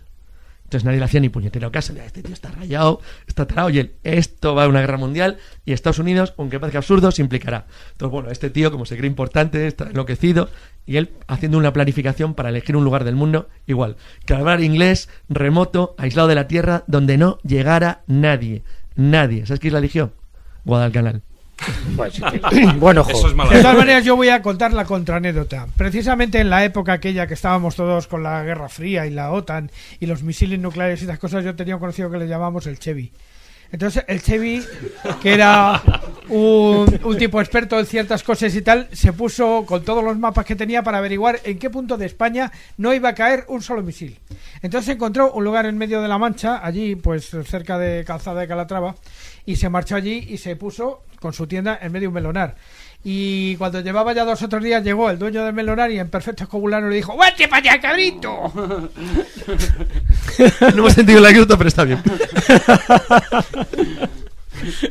bueno, bueno. Bueno, la verdad es que habéis hablado, por ejemplo, de la, de la ruta a la seda y es cierto cómo ha cambiado, ¿no? El tiempo es verdad que todavía hay lugares prohibidos donde, en fin, hay que echarle un par de narices para llegar allí. Pero bueno, ya por ejemplo poder ir a Samarcanda, que era uno de los emporios importantes de esa ruta de la seda, pues es relativamente fácil. Pero es que antes había ciudades prohibidas, ciudades prohibidas donde te jugabas literalmente la vida si accedías allí. Tombuctú. Tombuctú, yo por ejemplo estaba en Tombuctú, es verdad que estaba en unas circunstancias donde no me he jugado la vida, pero Tombuctú, que ya sabéis que está ahora actualmente en la República de Mali, No bebiste agua, claro. no, no, no. por supuesto. y eso que el río Níger, si bebes allí es como el río Nilo, vamos. Eh, lo mínimo que te pasa es una disentería. Pero hay que recorrer el río Níger porque es otro río de la vida, ¿no? Igual que pasa con el Nilo y con otros tantos ríos. Pero sobre todo Tombuctú era un lugar muy prohibido. O sea, toda la historia que hay alrededor de aquellos exploradores, sobre todo franceses, que se acercaron y, alemanes, que se acercaron a Tombuctú, se estaba jugando literalmente la vida. Lo mismo que pasaba aquel que quería ir a la Meca. O sea, los que iban a la Meca, por ejemplo, ahí hay que hacer un homenaje a Domingo Badía, a Ali Bey, que se acercó a la Meca y que, bueno, está considerado, si no el primero, lo menos uno de los primeros occidentales que, vestido de turbante, en fin, hablando perfecto árabe, se acercó a la Meca, sabiendo que si le reconocían, quedaba allí en el acto. Y otros lugares era el Tíbet. Es verdad, se ha hablado del Potala, Sí, sí. pero ir al Tíbet durante mucho tiempo estaba prohibido. Y uno de las, por ejemplo, de las personas antropólogas que tuvo el mérito de ir al Tíbet y se la jugó encima siendo mujer y siendo Sí. extranjera era Periodista. Alexandra de. Alejandra. Era, era periodista. Luego ya, posteriormente... Bueno, era más reconocida por sí, antropóloga sí, sí. porque la verdad que Por los eh, libros. Magia y Misterio en el Tíbet, por ejemplo, es uno de los libros clásicos donde se cuentan esas costumbres. Pero ella cedió cuando todavía esa ciudad era prohibida. Es decir, eso sí que es echarle ese, ese plus, Arrestos. esa valía al viaje. Esos son los viajeros, como decía Miguel Zorita, porque lo importante no es el destino, no es la meta. Es un poco también lo que se dice en ese poema de, de Ítaca, ¿no? Eh, lo importante es el camino, es la experiencia que vas acumulando cuando tú te acercas a la meta final. Y la meta final, al final te das cuenta que es como el plus ultra, es el más allá, es el ultrella. Lo importante no es vivir, es navegar. Exactamente. Claro, es moverte. A ver quién se bajaba el Marañón en el Amazonas en el siglo XVI. Venga, venga. Pues Orellana. Eso. Sí, ¿no? y pocos más. Así acabó. Y pocos más. Bueno, la, la pena es que se nos han quedado lugares en el tintero como Sambalá, que yo creo que ahí, bueno, pues igual... ¿Quién no está? ¿Quién no está en Shambhala? O Sí. Shangri-La. ¿no? Yo creo que todos eh, haríamos alguna maneras- visitilla. De todas maneras, no vayáis muy lejos, hombre. Si hay algunos bosquecillos por aquí más cerquita que están Pero muy, seguro que nosotros los desconocemos. muy intrincados. Sí, sí, lo que decía Miguel antes. Al fondo a la derecha. A ver, yo no Los sé. bosques del Morméjar. Yo no sé. ¿Sabes cuáles son, no? No, me has pillado. Hombre, Nos has pillado a todos. entre Molina de Aragón Ah, bueno, y sí. Zaorejas. Sí, Vamos, sí, no sí. se habla de Que otra cosa. creo que están vírgenes todavía. Hay sitios donde yo creo que no ha pisado ser humano. Que hay vírgenes, has dicho. No, y, y además, si tenemos que hablar de lugares que no sean España, hombre, el más importante de todos, Escobulandia, otra vez, claro. El- el- voy a decir el sitio más perro donde, donde me gustaría ir a, un- a costa de lo que fuera. Gibraltar. Al desierto de Rubalcali. Ah, vete bien preparado, ¿eh? Pero sí, además es que, fíjate, se podría hacer, y, y de hecho, antes mencionabais a este gran viajero que, que digamos que recopiló todos los viajes que hicieron los españoles a lugares totalmente insospechados. Hubo, bueno, españoles y portugueses que eran los que iban Era a la mismo. zaga en el siglo XVI y el. XVII. El resto eran paisaje. Eran íberos. Claro, Sí. pero me estoy acordando ahora mismo de, porque es el libro que es que estoy leyendo actualmente, La peregrinación del mundo de Pedro Cubero. Es un viaje completamente fascinante de, de un, de un español, de un aragonés, que se da la vuelta al mundo él solo, con, con dos narices, y va recorriendo todos los lugares más insospechados, incluso haciendo mención a un dato muy interesante. Él cuando parte, parte desde Zaragoza y habla, nada más empezar el libro, de las virtudes de Zaragoza, claro. Ya que no sabéis de quién habla. Del cirujano que le cortó la pierna al cojo de Calanda, porque él llegó a conocerle. Anda, Para que Miguel casualidades. De todas maneras, hay sitios que sin ser tan remotos y tal, están a- al acceso de la gente y tal, pero para algunos nos resulta imposible porque no encuentras ni tiempo ni dinero. Me gustaría ver el Monte Athos, eh, las iglesias de Moldavia, tantas cosas. Tienes una ventaja, porque al ser hombre te admiten el Monte Athos. Si fueras mujer, ¿no? La famosa gruta de Croacia, que creo que tiene una de las cimas más largas del mundo. Pues todos esos sitios Hombre, cerca. Dubrovnik, una de las ciudades más bonitas, más hermosas que he visto, que está en Croacia. No, pero es verdad que solamente en Europa hay para aburrir. Sí, la Fíjate, verdad que sí. sí. Praga, pa- bueno, por supuesto, como algún oyente nos dirá para- París, París. Pues no sé, no sé. Por un homenaje a Miguel no caigo ahora. Cañadas. Exactamente. No caigo. No, pero hay que hay sitios muy bonitos. eh. No, no, es, no es nada difícil encontrar sitios bonitos para el mundo. No hay que recorrer demasiado, esto está chupado. Ponerte. Y, y París. París también. París, París. Mira, un sitio que no está muy lejos y que no habéis estado ninguno, y a mí me gustaría ir es a Muley Abdel Salam. ¿Eh? Es una, una ciudad sagrada en el Rif que, que antes estaba prohibida a los cristianos. ¿Cómo te gustan los sitios No raros? hemos estado nunca, te lo garantizamos. Y aquí la pregunta Está- capciosa. ¿Y eh, tú? además, pues tú las tenías que conocer porque está entre Asilá y Chagüen. ¿Ves? Pues probablemente lo conozco, ahora que lo pienso.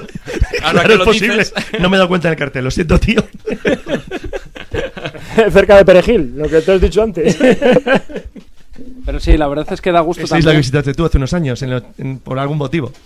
Cuando uno tiene el privilegio de poder viajar, la verdad es que es un placer el poder recorrer lugares ya no solo desconocidos, porque incluso los lugares que son conocidos y que van miles de turistas y demás, también uno se lleva una muy buena sensación. Yo estoy recordando uno de los que más contento me siento yo de haber visitado, es el Cabo de Buena Esperanza, cuando llegas allí y sientes que es el Ya, completo final Hace del poco mundo. que has estado Sí, por sí. allí. Ahora lo llaman Cabo de Buena Esperanza, pero ¿cómo lo llamaban El antes? Cabo de las Tormentas, Ah. no para menos, claro. Lo que es marketing.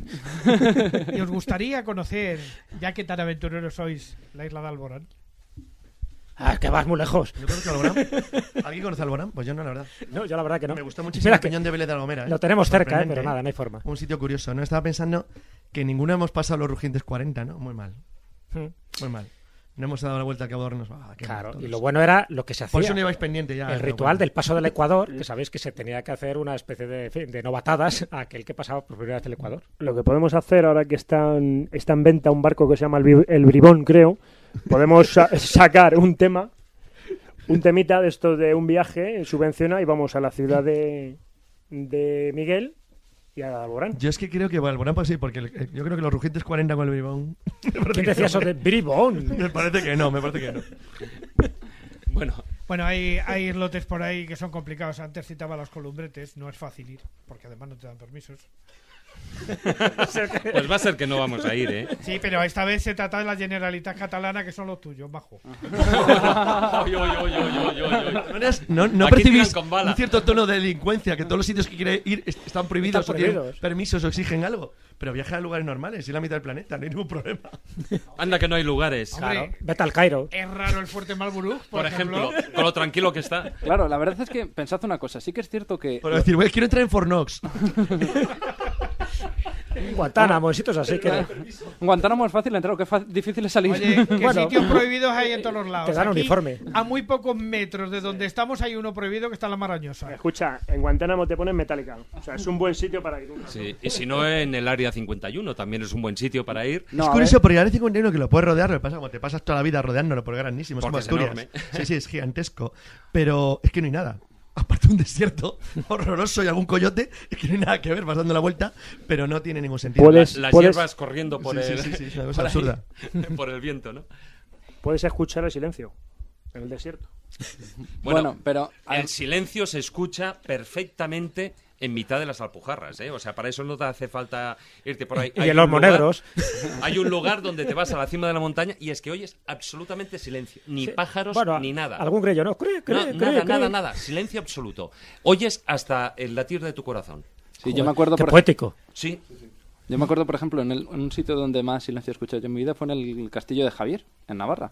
Que eh, hay una esplanada allí enorme y a la otra punta del todo, que apenas se le veía, había un hombre pasando las páginas de un libro y, y le oíamos. Fue una sensación muy curiosa. Pero sí que me, me gustaría hacer referencia. Antes citábamos, pues eso, como Juan Ignacio tiene esa querencia por los lugares prohibidos Imposibles. y tal, imposibles. y es cierto, es que hemos perdido en realidad en el planeta Tierra, por lo menos los occidentales, la facilidad de poder viajar a un sitio con muchas dificultades. Tú es que eres Eh, más joven, pero Juan Ignacio fue el que aterrizó en la Plaza Roja de Moscú con una avioneta. Desde Qué Finlandia. mala fama me echan. No, pero a ver, sí que es cierto que, por ejemplo, antes hablábamos del siglo XVI, XVII, ahí sí que las cosas eran complicadas. Ahí sí que viajar a algún archipiélago te, te la estabas jugando, te estabas jugando la vida al 90%. Sin embargo, a día de hoy, con la cantidad de facilidades que tenemos en el planeta, con que tengas dinero, básicamente, puedes acceder a Es casi que en aquella época la gente viajaba por trabajo, por negocios. No viajaba por placer. Eran cuatro creas. gatos. Eran cuatro gatos Sí, los pero- que viajaban por placer. Sí, pero había gente que también se... eh, por ejemplo, eh, alguna vez hemos mencionado en este programa a Pedro Páez. Pedro Páez viaja a Etiopía porque es el lugar más complicado del planeta. No, mm, es en cierto Sí, modo es pero por viaja, viaja y vive allí. pero Y de hecho quería- falleció allí, como Claro. ya lo hablamos. evangelizar a, que- a aquella gente. Sí, pero quiero decir, nadie le manda a ir. no, No, tiene la obligación de ir. Por lo tanto, en cierto Pero modo. es que aquí siempre hemos tenido placer. mucha vocación de estar en otro lado. Ahí está la clave. No, no, es verdad. Lleva toda la razón del mundo. Pero ¿qué sucede? Que a día de hoy en el planeta eso se ha perdido. Ya no hay lu- un lugar que sea realmente peligroso. Sí, sí lo hay, pero quiero decir... Se me ocurren varios millones de sitios Sí, peligrosos, sí, pero bueno. Pero, pero- pero, a ver, entendedme. Que, que no se pueda superar esas Vete dificultades tú- con dinero. Vete tú, sí, vete tú a la frontera entre Brasil y, por ejemplo, Colombia, ya verás tú, ni dinero ni nada. Te propongo el puente. Pasas del paso a Ciudad Juárez y te vas a pasar. Buah, pirata. Bueno, chicos, nos vamos ya a 45 minutos de filandón. Además, esto ya está tomando un rumbo eh, impensable a primera hora de, de la tertulia. Y bueno, dejamos. Javier, dejémoslo ahí. Porque, venga. El único apunte que es que no me habéis dejado concluirlo. Los viajes espaciales. Es que en realidad... Ah, mira. Claro. Es Y que los marítimos. En realidad lo único comparable a los viajes del siglo XVI y XVII son los viajes espaciales. que eso es lo que... Ahí está. Bueno, o si no, al fondo del mar, como Goening en su Por momento, ejemplo. ¿no? Eh, sí, sí. ¿Cuánto va a costar el viaje a la Luna privado? Que han dado ya las cifras. 600 millones era, ¿no? Pues una cosa como de locos, 60 ¿no? millones de euros. 60 millones de euros, ¿no? Ir a la Luna, joder. Pero no, es, es una cuestión de Bueno, dinero. ponemos a ello, tío. Varias primitivas y hecho. Es una cuestión de dinero. Y de aguantar el viaje, que si vas a Marte con otra tropa de gente y tardas tres meses en llegar, a ver en qué condiciones llegas. Bueno, y luego te vienes con marcianos. O sea que. No, pero fíjate en la Luna, ¿eh? Bueno, a ver cómo se organiza bien. Yo con los chinos no iría. Eso iría a una bote de cerveza que te pegue una patada y se caes. Bueno, pero yo creo que no, que por 60 millones de euros tienen que hacer un viaje cómodo y bien, ¿no? Lo bueno es hacer un viaje de ida y vuelva. Y vuelva, ¿no? bueno, chicos, lo dejamos aquí. Gracias a todos.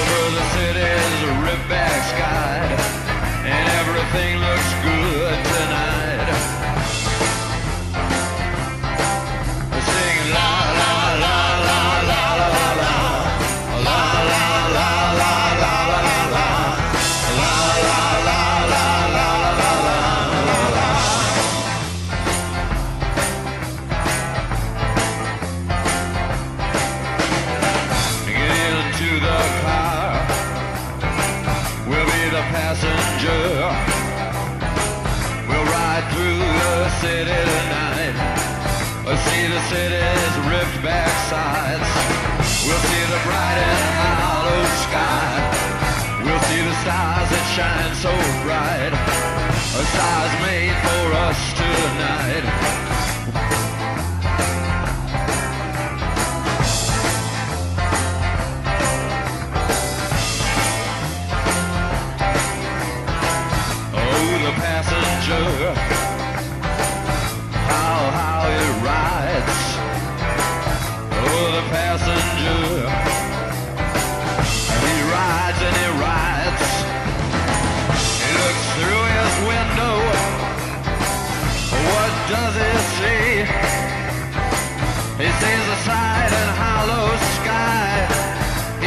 stars come out tonight. He sees the city's ripped back sides. He sees the winding ocean drive.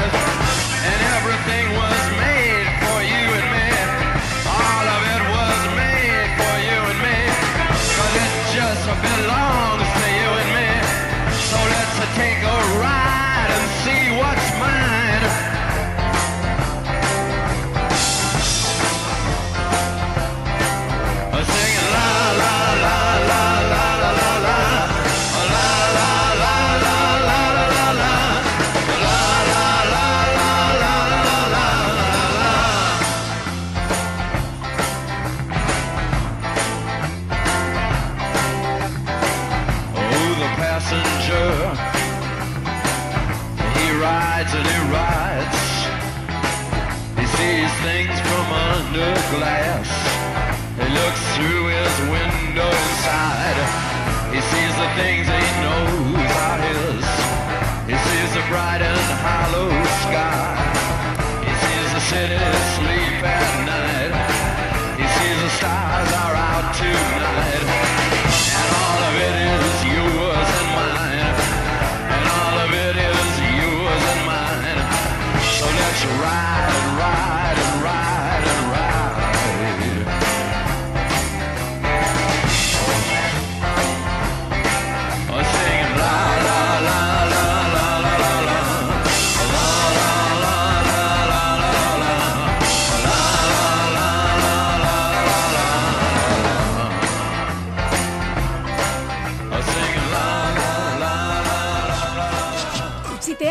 La temporada de la escóbula de la brújula, escucha lo que se avecina en verano. Misterios de la historia, de la ciencia, del arte, lugares mágicos, curiosidades. Ah, y por supuesto, tertulias y cuentos. La escóbula de la brújula también en verano. No te la pierdas.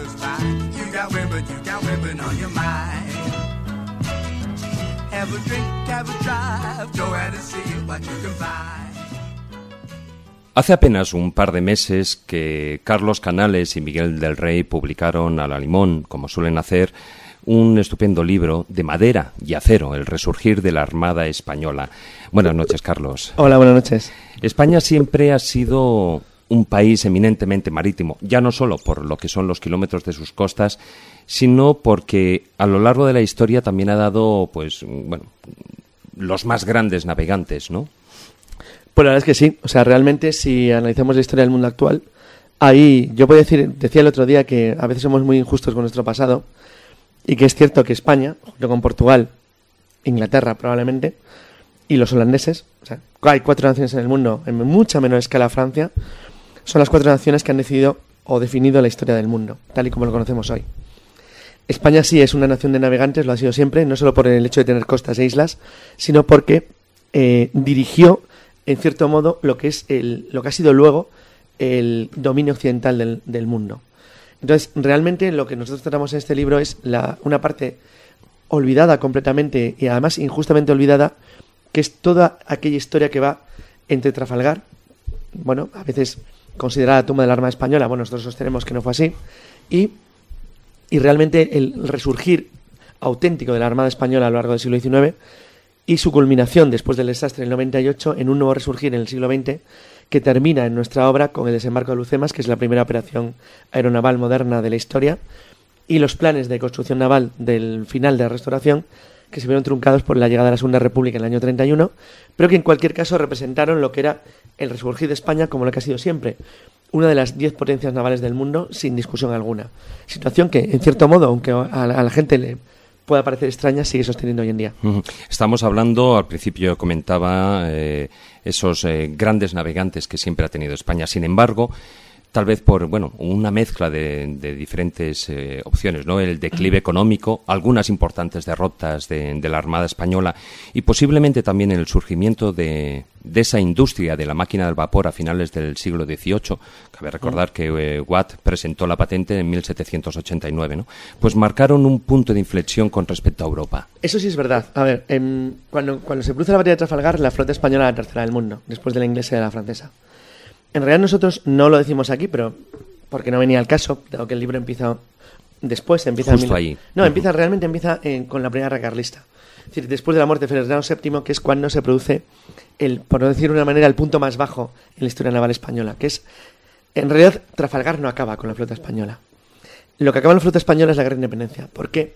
La guerra de independencia hace que todos los recursos de la nación se vean involucrados de alguna forma en la guerra contra el invasor francés, lo que hace que las tripulaciones, los medios, los materiales, todo lo que se puede utilizar para la reconstrucción de una armada no se usa. Consecuencia, España llega al final de la guerra de independencia con una armada prácticamente convertida en la nada, que se ve agravada por un gobierno corrupto y miserable con el Fernando VII, con negocios de lo más sucio, como por ejemplo en la historia de los barcos rusos, de madera, que bueno, que tampoco sería en cuestión de nuestro libro, y que afronta la llegada del trono al trono de la reina niña Isabel II en un estado absolutamente lamentable. Es cierto que los últimos proyectos navales españoles del rey Fernando VII son totalmente anacrónicos, como tú muy bien has dicho. Es decir, llegan en un momento en que los ingleses tienen ya barcos de vapor. Eso a España le plantea una situación muy compleja porque a partir de 1833, para sostener el bloqueo de las costas, para evitar que los carlistas en Cataluña y en el País Vasco reciban armas del extranjero, se ven obligados a, a comprar barcos de vapor al Reino Unido, a Inglaterra, cuando en realidad los últimos barcos diseñados por España eran verdaderos veleros anacrónicos que no tenían ningún sentido. Lo que sí que es verdad es que a partir del final de la guerra, en 1840, España inicia una doble revolución. Por un lado, empieza a comprar material moderno, pero por otro lado empieza a fabricarlo. Es decir, es el comienzo de la gran siderurgia vasca y la gran siderurgia del norte de España, que tiene una buena tradición ya en el siglo XVIII y XIX, que unido a nuevos estudios de proyectistas navales, vuelven a hacer que a lo largo de los finales de la primera mitad del siglo XIX, España vuelva a contar otra vez de nuevo con una gran flota, hasta el extremo que en 1865, es decir, en plena guerra del Pacífico contra Perú y Chile, la flota española es de nuevo la quinta del mundo. Entonces, esto quiere decir que, aunque no estamos en la primera división, es decir, las naciones capaces de influir en la política global del mundo, por ejemplo Francia e Inglaterra, sí estamos en una primera división núcleo bajo. Es decir, no somos una nación de segunda, ni mucho menos en el aspecto naval. ¿Por qué? Porque para España, a pesar de los problemas políticos, el conservar las comunicaciones con el imperio, es decir, con Puerto Rico, con las Antillas, con Cuba y con Filipinas, era algo esencial. Entonces, España sale de las guerras de independencia americana con eso garantizado. Y a lo largo de los años siguientes lo consolida hasta el extremo de que cuando en 1873 se produce el famoso incidente del Virginius, es decir, cuando España está a punto de entrar en guerra con Estados Unidos, Estados Unidos no, no da un paso más. Porque aunque la flota española, debido a los problemas políticos españoles, estaba muy disminuida, la flota americana todavía no era un rival. ¿Qué quiero decir con esto? Quiero decir que lo que afecta al desarrollo naval español en el siglo XIX son los problemas políticos internos. Sí, a eso era lo que, lo que quería decir. Bueno, nos hemos adelantado en algunas cosillas a cosas que luego me gustaría tratar. Pero bueno, toda esa situación y sobre todo a ese punto de, de inflexión al que yo estaba haciendo referencia respecto a la diferencia entre, entre la vela y las máquinas de vapor, ¿no? ya que, que estaban eh, en los barcos, por ejemplo, ingleses, eh, tal vez hay otra situación, como tú bien comentabas, que agravó eh, todo, todo este problema, que era la lucha por la sucesión de trono después de Fernando VII, ¿no? Y lo que fueron la, la guerra carlista. Claro, es que los guerras carlistas les plantean al, a la Armada Española un problema muy interesante. Y es que después de años de ejercer una especie de supremacía naval, había mucha gente, al fin y al cabo, en los años 30, que habían sido educados o criados de niños, de muy jóvenes, en la época en la que España era una potencia naval de consideración. Y se habían enfrentado a un tipo de guerra en la cual, básicamente, y no es una broma, lo que tú tratas de evitar es el contrabando. Puesto que tu enemigo no tiene flota. Lo que tu enemigo tiene es costa y lo que tú intentas buscar es impedir que reciba armas del extranjero. Entonces, lo que es una flota de bloqueo es algo muy diferente a lo que es una flota de intervención. Pero cuando acaba la guerra, España se ve enfrentada a la situación contraria. Es, es decir, por un lado, España no deja de combatir ni un solo día el siglo XIX. Pero las guerras que libra España normalmente son guerras coloniales, básicamente en, Asia, donde hay una guerra permanente contra la piratería de Hole Mindanao, contra los musulmanes del sur de Filipinas y de Borneo, una guerra que se arrastra de manera sistemática desde los años 30 del siglo XIX hasta el último día del siglo XX, del, perdón, del siglo XIX. Incluso después de la pérdida de la guerra con Estados Unidos, la Marina, la Armada y las tropas españolas siguen combatiendo en las islas del sur contra los piratas malayos y contra los piratas del sur de Filipinas. Entonces, esta, este tipo de guerra anfibia aeronaval, perdón, aeronaval, error, perdón por la aero, este tipo de guerra anfibia le plantea a España un problema muy curioso, y es que por un lado tiene una magnífica escuela de, de navegantes y de combatientes, pero por otro lado no se acostumbra a lo que es una guerra contra una potencia naval de consideración. Algo que se convierte en algo decisivo e importante en 1898, cuando España se ve obligada a enfrentarse a Estados Unidos. Realmente el gran problema español es que la inestabilidad política, es decir, a partir sobre todo de la revolución de 1868, le, le- le proporciona o le presenta al país un desafío difícil de superar, que es cómo combinar las necesidades que tú tienes como nación, como nación en el exterior, con los problemas que tú tienes económicos y políticos en el interior. Es decir, cómo hacer un plan naval consistente y constante cuando tu nación está desmoronándose permanentemente en golpes de Estado y Claro. guerras civiles. Esto es lo que España nunca llega a superar bien en la segunda mitad del siglo XIX y lo que le plantea un problema decisivo cuando en 1898 se, se ve enfrentada a una nación industrial y poderosa como los Estados Unidos que además tiene una política naval clara. Es decir, realmente la guerra del 98 es el fruto de un error. es, como llama- llamarían los teóricos actuales, el fruto de unos juegos de guerra mal desarrollados. España sabe desde 1873 que en algún momento del futuro se va a enfrentar con Estados Unidos. Y lo sabe. Es decir, y curiosamente, cuando llega el momento supremo, hace lo peor en todas las posibilidades po- que se pueda uno imaginar. Entonces, ¿cómo es posible que se llegara a algo tan chapucero después de años preparándolo? Hombre, yo me imagino que también dentro de esa inestabilidad política a la que tú estabas haciendo mención de finales del siglo XIX, hay otro episodio que, que, como se suele decir hoy en día, es muy cantoso, ¿no? Que fue esa eh, insurrección cantonal de 1873 y en ella incluso hay un, un hecho muy curioso que es la, la rebelión del cantón murciano, que incluso Cartagena se declaró independiente e inició relaciones con Estados Unidos con el fin de solicitar su adhesión como Estado. Claro, Eso es Sí, anecdótico sí. Bueno, no, totalmente. la- la bueno, la, revolución cantonal, y lo digo, y esto es política moderna actual, es para decir cómo en España derivan las cosas cuando enloquecemos. Somos tíos muy poco estables, o sea, está claro. Sí, pero de la revolución cantonal del 73 es la locura total. O sea, es decir, cuando hay decenas y decenas de cantones que se reclaman soberanos, en una especie de locura colectiva monumental, Bueno, me recuerda un poco a la actualidad, ¿no? no, pero es que la, la actualidad española, y no es una broma, puede derivar en una locura así. Es decir, España puede ser incluso más que Bosnia o Yugoslavia. Es la locura total, absoluta. Es decir, una especie de disparate monumental en la cual el cantón murciano, dirigido desde Cartagena, llega a apoderarse de la parte principal de la Armada Española. Hay que recordar que el gobierno republicano español tiene que declarar a los barcos cantonales piratas para conseguir de esa manera que las potencias europeas los capturen en mar abierto. Además, utilizan un símbolo muy curioso, que es que, como los buques cantonales usaban dos banderas, la bandera roja del cantonal y la bandera republicana, la tricolor, no la republicana de la República Primera, que era igual que la actual, sino la tricolor republicana con las banderas rojas en, en los palos de mesano, palos mayores, bueno, no había palos ya de vela, pero se utilizaban los dos emblemas, tiene que haber un decreto del gobierno republicano nacional para declarar piratas los buques cantonales y permitir de esa manera que las naciones extranjeras los capturen como tales. Pero claro, hay combates como el de Portman que enfrentan a la flota española en dos bandos. O sea, algo deli- absolutamente delirante o el incidente del arsenal de la Carraca en Cádiz, cuando la flota en el puerto anclada tiene que defenderse de los in- insurrectos cantonales que la amenazan desde tierra. Es decir, toda esta locura que se sostiene durante más de un año, es un verdadero disparate monumental.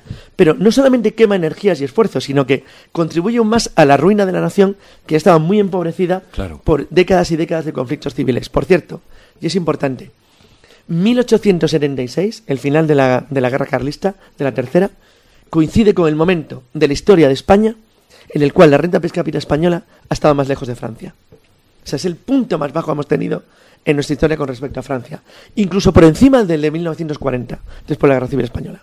Entonces, esto a veces nos debería hacer reflexionar sobre la locura que representa el llevar los temas nacionalistas hasta hasta extremos absolutamente delirantes. La disgregación, Sí, lo- claro, el la problema. locura ¿no? total. Eh, ¿Cuándo empieza la Armada Española a levantar cabeza?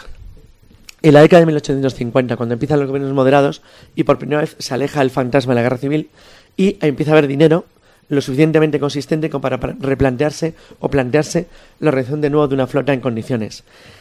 El gobierno de Isabel II, en su tramo final, llega a tener un notable éxito. Ya he dicho antes que España se convierte a, final, a mediados de la década de los 60 en la quinta sexta flota del mundo, de nuevo. Entonces, esto. Ah, y por cierto, sin olvidar que en aquel entonces España tenía la segunda flota mercante del mundo. La tercera, después de Estados Unidos e Inglaterra. La tercera. Es decir, por encima de Francia, incluso. Es decir, algo muy, muy notable. Entonces, esto era algo realmente difícil de conseguir. Y se consigue, se consigue a base de esfuerzo, de trabajo y, bueno, de cierto nivel de, capa- de capacidad eh, de iniciativa empresarial individual, en la cual, de claro, nuevo. porque el Estado eh, estaba con las arcas el Estado vacías. estaba muy colapsado, pero el Estado además se dedicaba como siempre a apoyar in- in- iniciativas idiotas, como su manía Monturiol y cosas muy raras, entrando que no apoyó nunca las cosas realmente sensatas, pero es verdad que la iniciativa privada, básicamente del capital vasco catalán, que es verdad que había crecido mucho en los años eh, 40-50, y sobre todo en relación con Cuba, que era Cuba era una provincia española más rica que la propia España vuelven de nuevo a poner en marcha una flota mercante que está en condiciones de comerciar con el mundo entero, no solo con América, sino con todo el planeta, y que eleva de una manera muy notable la riqueza española y ayuda, por la vía de lo que hoy llamaríamos el comercio exterior, a mejorar algunas situaciones del interior de España que hoy llamaríamos profundamente tercermundistas. Entonces, en ese sentido, el mar y la flota se convierten en algo esencial para proteger eso. Es decir, eso da lugar a guerras absurdas, como la guerra del Pacífico, eh, frente a las repúblicas del Pacífico como Chile, Perú, luego se suman Bolivia y Ecuador, aunque fuera a escala menor, pero que plantean a España el volver de nuevo al papel de gran potencia. Entonces, lo curioso es cómo al final de la década de los años 80-90 todo esto que se veía venir se convierte en un problema insoluble cuando se entra en guerra con Estados Unidos en 1898. Que realmente, bueno, el gran problema al que España se está enfrentando al final del siglo XIX y del que le cuesta de nuevo muchísimo re- resurgir, cosa que no logra hasta los años ya 10-20 del siglo XX. Luego ya hablaremos del tema de, de las pérdidas de. Cuba, de Filipinas, o sea, de, de, de esa parte, digamos, de ese periodo naval en el Caribe y en Asia, ¿no? Pero sí que eh, estamos hablando de la Armada Española y hasta ahora sí que no se puede hablar realmente. Eh, se, está hablando de los eh, buques de guerra, de los mercantes, pero ahora se puede empezar a hablar también de los sumergibles. Es decir, la historia de los sumergibles españoles, de hecho, está llena de anécdotas, desde eh, Cosme García, tú antes has mencionado Narciso Monturiol y sobre todo también Isaac Peral. Claro, pero fíjate has dicho una cosa importante, la palabra sumergible, y es muy correcto. Has dicho la palabra correcto. Desde David Bussell, que es el primer, el primer, el primer hombre consigue un sumergible viable eh, durante la gran independencia de Estados Unidos, hasta incluso el, el Nautilus de Fulton, no dejan de ser sumergibles, es decir, naves de superficie que tienen capacidad para sumergirse, pero no son submarinos. Yo Y además, contracción humana. Claro, eran de tracción humana. Es decir, yo no entraría. Ahora algún amigo mío me podía pegar. Básicamente porque es tendiente de Peral. Pero yo no llamaría al submarino de Peral un submarino. Para mí sigue siendo un sumergible, pero un sumergible muy viable. Es decir, yo creo que el submarino de Peral es uno de los grandes hallazgos de la historia de la ingeniería en España. Es decir, bueno, alguien puede decir, no, hombre, no es el Holland. No, pero podría haber sido. Porque le ganan en casi 14 años. Es decir, el submarino de Peral podía haber cambiado la historia de España completamente. Primero porque era un proyecto viable, segundo porque estaba bien diseñado y tercero porque incorporaba un elemento fundamental, que era la capacidad de lanzar torpedos eléctricos en inmersión. Entonces, este, de hecho, fue el, fue el primero. el primero. ¿no? Entonces, este pequeño detalle le convertía en algo totalmente diferente a los proyectos que había existido en Alemania, en Francia, en Inglaterra o en los propios Estados Unidos con anterioridad. ¿Qué es lo que falla el caso de Peral? Pues es triste decirlo, la envidia y el odio español. Claro, porque ahí es, un- a mí es una de las cosas que siempre me ha sorprendido, eh, es el hecho de por qué Isaac Peral se encuentra con tanta inquina, por qué su sumergible tuvo tantos enemigos en su propio país. Envidia, envidia, no hay otra palabra. Envidia y odio. Pura amargura. O sea, es el modelo más exacto de la degeneración española desde el punto de vista de la colaboración en sociedad cuando se habla de ciencia. El odio a Peral es, llega a extremos absolutamente alucinantes. Es decir, había gente dispuesta a hacer lo que fuera con tal de impedir que el submarino Peral tuviera éxito. Entonces, es, hay veces que llega hasta el extremo de pensar que era una aspiración extranjera, pero no lo fue. Fue un tema absolutamente interno y español. Si submarino de Peral se hubiera desarrollado de manera natural en la primera década de los años 90, probablemente España se hubiera encontrado en 1898 con un arma decisiva. Es bueno, es probable incluso que si submarino de Peral hubiera sido muy viable, que Estados Unidos no hubiera ido a la guerra contra España en el año 98. Es decir, realmente lo creo además de verdad. El submarino Holland, que es más o menos de la misma época de la guerra, es un poquitín posterior, es un submarino mu- no mucho mejor que el de Peral y desde luego claramente derivado de él, a pesar de ser 14 años posterior en el tiempo. Claro, porque si el, el sumergible de, o submarino, ahí ya podíamos Sí, son decir, submarinos, claramente. eh, De, de Peral eh, hubiese, no solo se hubiesen hecho esas pruebas, sino que se hubi- hubiera ido un paso más allá, ¿no? Más bien eso, porque tal y como se se hubiera desarrollado, Claro, era un tema el, de el desarrollo. nivel, el nivel ya habría sido otro. Claramente. Eh, vamos a ver, lo- esto es un tema muy curioso que está, es muy conocido en la historia de la guerra. Los, los inventos o los diseños eh, militares solamente funcionan si coinciden con un conflicto. Si no, no. Esto es un tema muy interesante. Es decir, la vía de reacción se lleva desarrollando desde finales de los años 30. Sin embargo, el hecho de que los alemanes lo probaran en combate a finales de los años 40 cambia todo, porque lo pruebas en un entorno adecuado para que tu, invento tenga un éxito radical. De Peral puede haber no llegado a nada, pero era un buen punto de partida para algo muy notable. Entonces, yo reconozco que, desde el punto de vista de la ingeniería inventiva española, para mí, y no vamos a hablar la broma de que España solamente hace inventos cuando sumas un palo, el submarino Peral es probablemente el mayor logro de la ingeniería náutica española en toda la historia. Y luego también, fue anterior a, a este submarino de Isaac Peral, hay un, un- cuanto menos un hecho anecdótico muy curioso y es con ese sumergible que Cosme García y bueno y con su hijo no pues eh, crearon y que lo tenían ahí en las costas de Alicante. En tu libro comentas algo así como que en un momento determinado eh, tienen que hundir el sumergible porque molesta al resto de la flota. Mm, Sí, la verdad es que sí, pero lo que pasa es que todos los que eran diseños anteriores, ya incluido a Monturiol, a los intentos españoles anteriores, que los hay muy brillantes, hablaríamos también de las máquinas de vapor, partían del mismo efecto, es decir, eran naves inviables. Es decir, la gran ventaja del submarino imperial es que es eléctrico. Es decir, incorpora un sistema que no exige un sistema de motorización que necesite de alguna manera la atmósfera del aire. Entonces, ese cambio es radicalmente distinto frente a los submarinos de tracción humana como el Hanley de la Guerra Civil Americana o el propio Bussell, el Tortuga de Bussell, el Turtle, y eh, o, ideas como no sé, como cualquier submarino que podías pensar ante de- el de Bauer, todos los que tú quieras. Entonces, realmente el problema de la navegación submarina es que tenía miles, bueno, miles, decenas de diseños via- decir, originales e ingeniosos que no eran viables porque tenían elementos de carácter mecánico que les impedía ser realmente naves de carácter eficaz. Entonces, realmente volveríamos de nuevo al principio, es decir, ¿cómo es posible que una idea tan buena quedara malograda por un problema de carácter político, de carácter meramente de odio, de envidia empresarial? Bueno, pues es una tradición en la historia de España, pero en el caso del submarino de Perales especialmente Es clamoroso, ¿no? Es absolutamente sangrante. Oye, eh, ¿fueron las pérdidas tanto de, de Cuba como de Filipinas una demostración de esa decadencia naval española tanto en el Caribe como en Asia? Eh, se nos ha hecho ver que sí, pero no es, no es así. Bueno, en la práctica, fíjate, Miguel y yo sostenemos que sí, pero porque así ha sido la historia, pero no porque lo fuera en su momento. A ver, O sea, ¿qué parte de culpa, qué parte de culpa eh, tuvo la Armada? yo voy a explicarlo ya con todas las palabras del mundo. La guerra del 98 fue una traición. O sea, una traición. De los altos mandos del ejército de la Armada al pueblo español y a su propia gente. Es decir, ¿por qué fue una traición? Yo, tanto Miguel como yo, yo creo que nos aventuraríamos a decirlo. Ya, se puede publicar. O sea, hay documentos de sobra como para demostrarlo. Y además yo creo que merecería eh, incluso la pena hacer un libro que se llama así, La Gran Traición del 98. En el año 98, el gobierno, así lo digo, comillas, el gobierno y los altos mandos del ejército traicionan al pueblo español, le traicionan. A un pueblo español que es exactamente igual que el de ahora. Y perdón por la expresión, borrego, inútil, incompetente y analfabeto. Entonces, que se deja engañar porque quiere.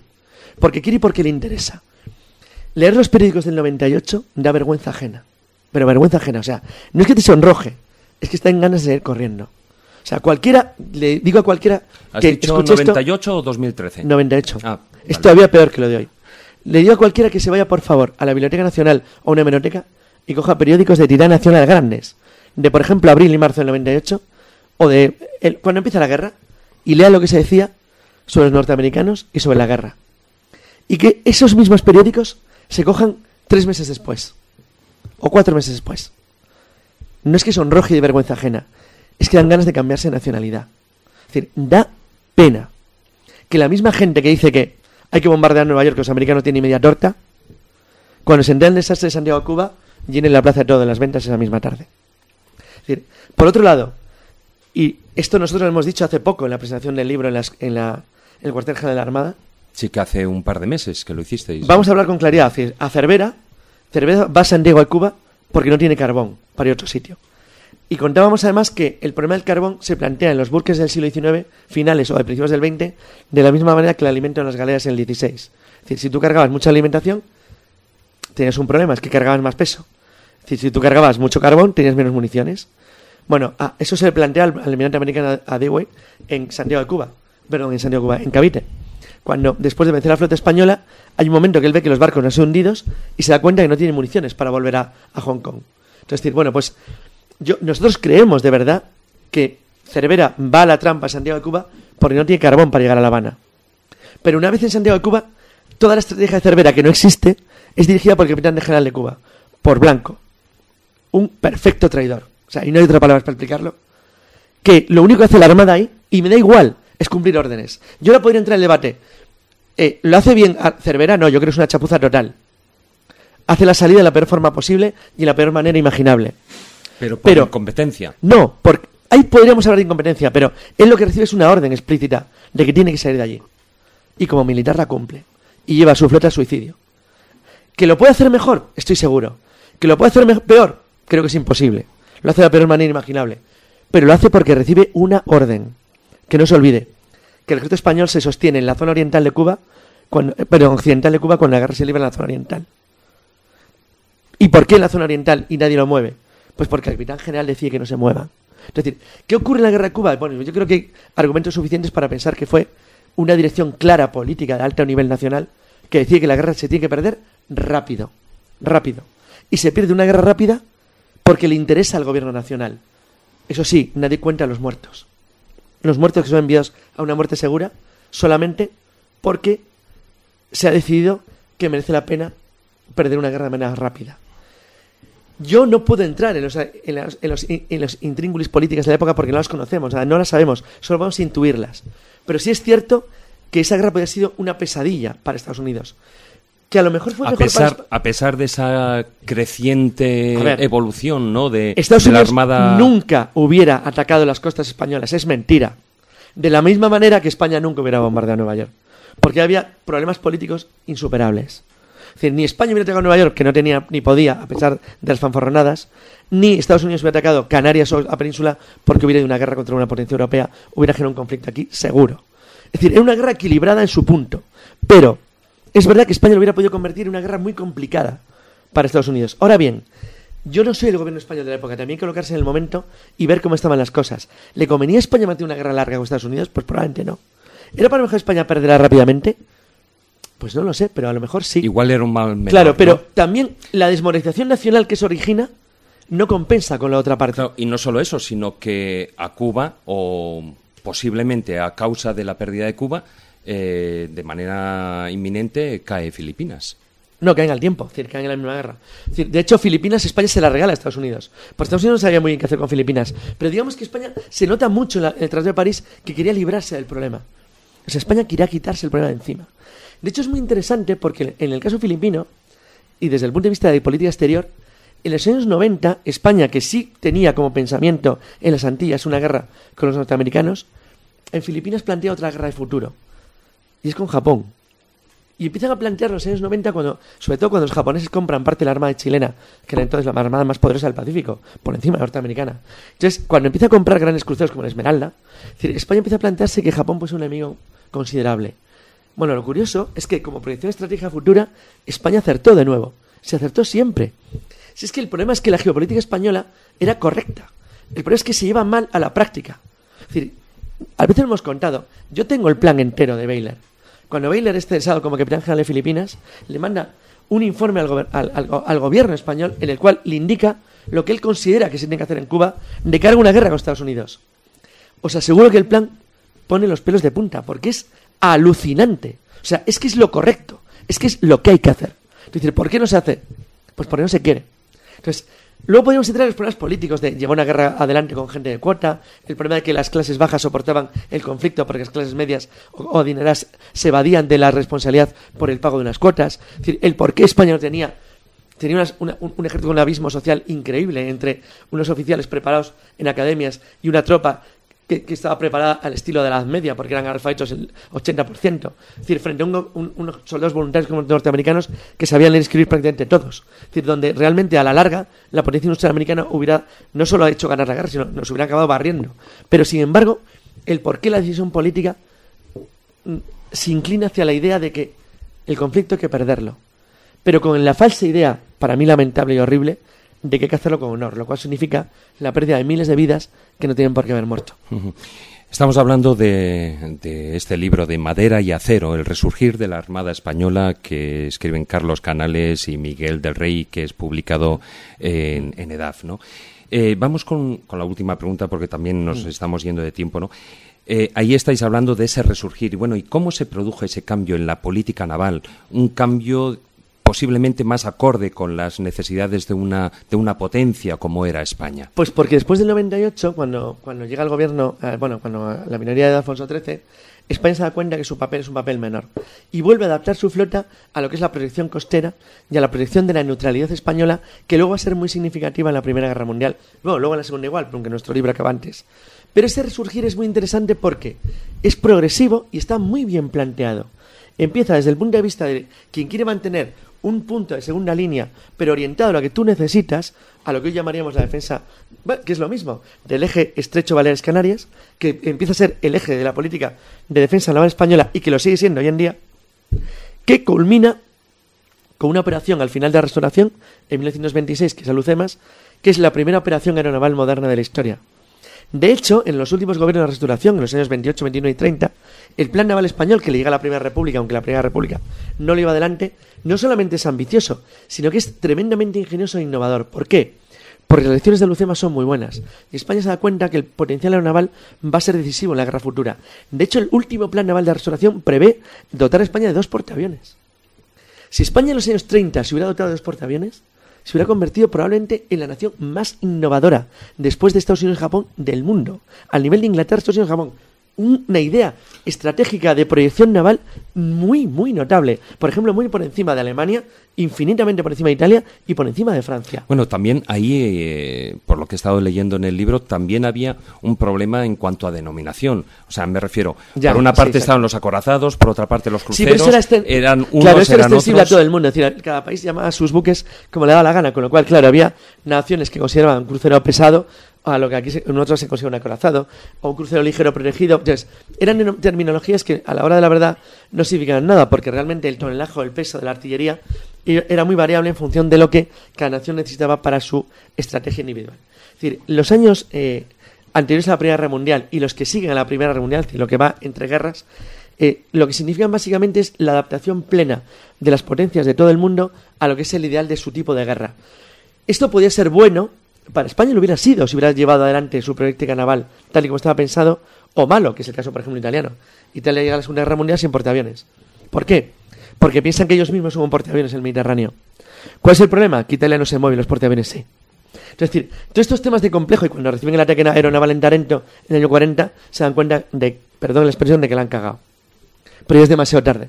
Entonces, realmente, y curiosamente, los estrategas navales españoles de los años 20-30 planificaron muy bien el futuro. O sea, tenían una idea estratégica muy avanzada y muy moderna porque las lecciones de Lucema son muy bien aprendidas. Y se dan cuenta que un apoyo aeronaval es fundamental en la guerra naval futura. Claro, lo piensan incluso antes del batalla del Mar del Coral, que es la primera batalla de la historia de la humanidad en la que las dos flotas no se ven. Donde se libran los combates más allá del horizonte visible. Bueno, pues independientemente de eso, eso ya había sido planeado en la estrategia naval española de los años 28, 29 y 30. Entonces, realmente nuestro libro, que tiene un punto agridulce y que a la gente le llamará atención por los dos lados, acaba de una manera optimista. Es decir, no somos tan mandas. Es decir, lo hacemos bien. Nos fallan otras cosas, pero las ideas no son malas. ¿Qué es lo que nos falla siempre? La economía, la pugna política, el desconcierto y el descontrol. Pero las ideas de principales siempre han sido llevadas bien y siempre han sido bien planeadas. Bueno, hemos estado hablando de este de madera y acero, el resurgir de la Armada Española, que, bueno, parece como el eje, gene- el eje central, evidentemente, es esa Armada Española, es el tercer libro de, de una trilogía dedicada a la Armada Española, pero que eh, lo dejamos ahí prácticamente, como quien dice, a mediados del... o el primer tercio, 30, sí. el primer tercio del, siglo del XX. siglo XX. Y lo que sí que me gustaría es la próxima semana pues hablar de, de otro tema relacionado también con el tema marítimo, marítimo. Hoy hemos hablado de una parte y es de esos sumergibles, de esos submarinos, de esos nuevos elementos, de esos nuevos buques de guerra, o incluso no tanto de guerra, eso ya lo veremos, ¿no? Eh, que, que para muchos, bueno, pues tienen cosas absolutamente desconocidas. Gracias, Carlos.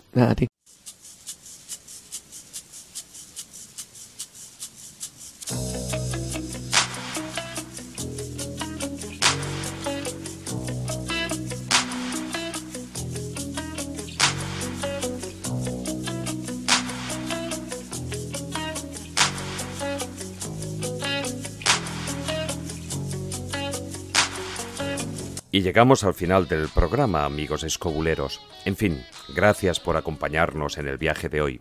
Solo nos queda recordaros nuestra presencia en las redes sociales, nuestros lugares de encuentro entre programa y programa. En Facebook, La Escóbula Oficial. En Twitter, arroba La Escóbula 13. Y por supuesto también nuestra página web, laescóbula.com, donde podéis dejarnos vuestras consultas y opiniones. Esperamos que hayáis disfrutado de nuestra compañía durante estas dos horas. Buenas noches. Ah, y no lo olvidéis. Tratar de ser felices e ilustraros. Hasta la próxima semana, amigos.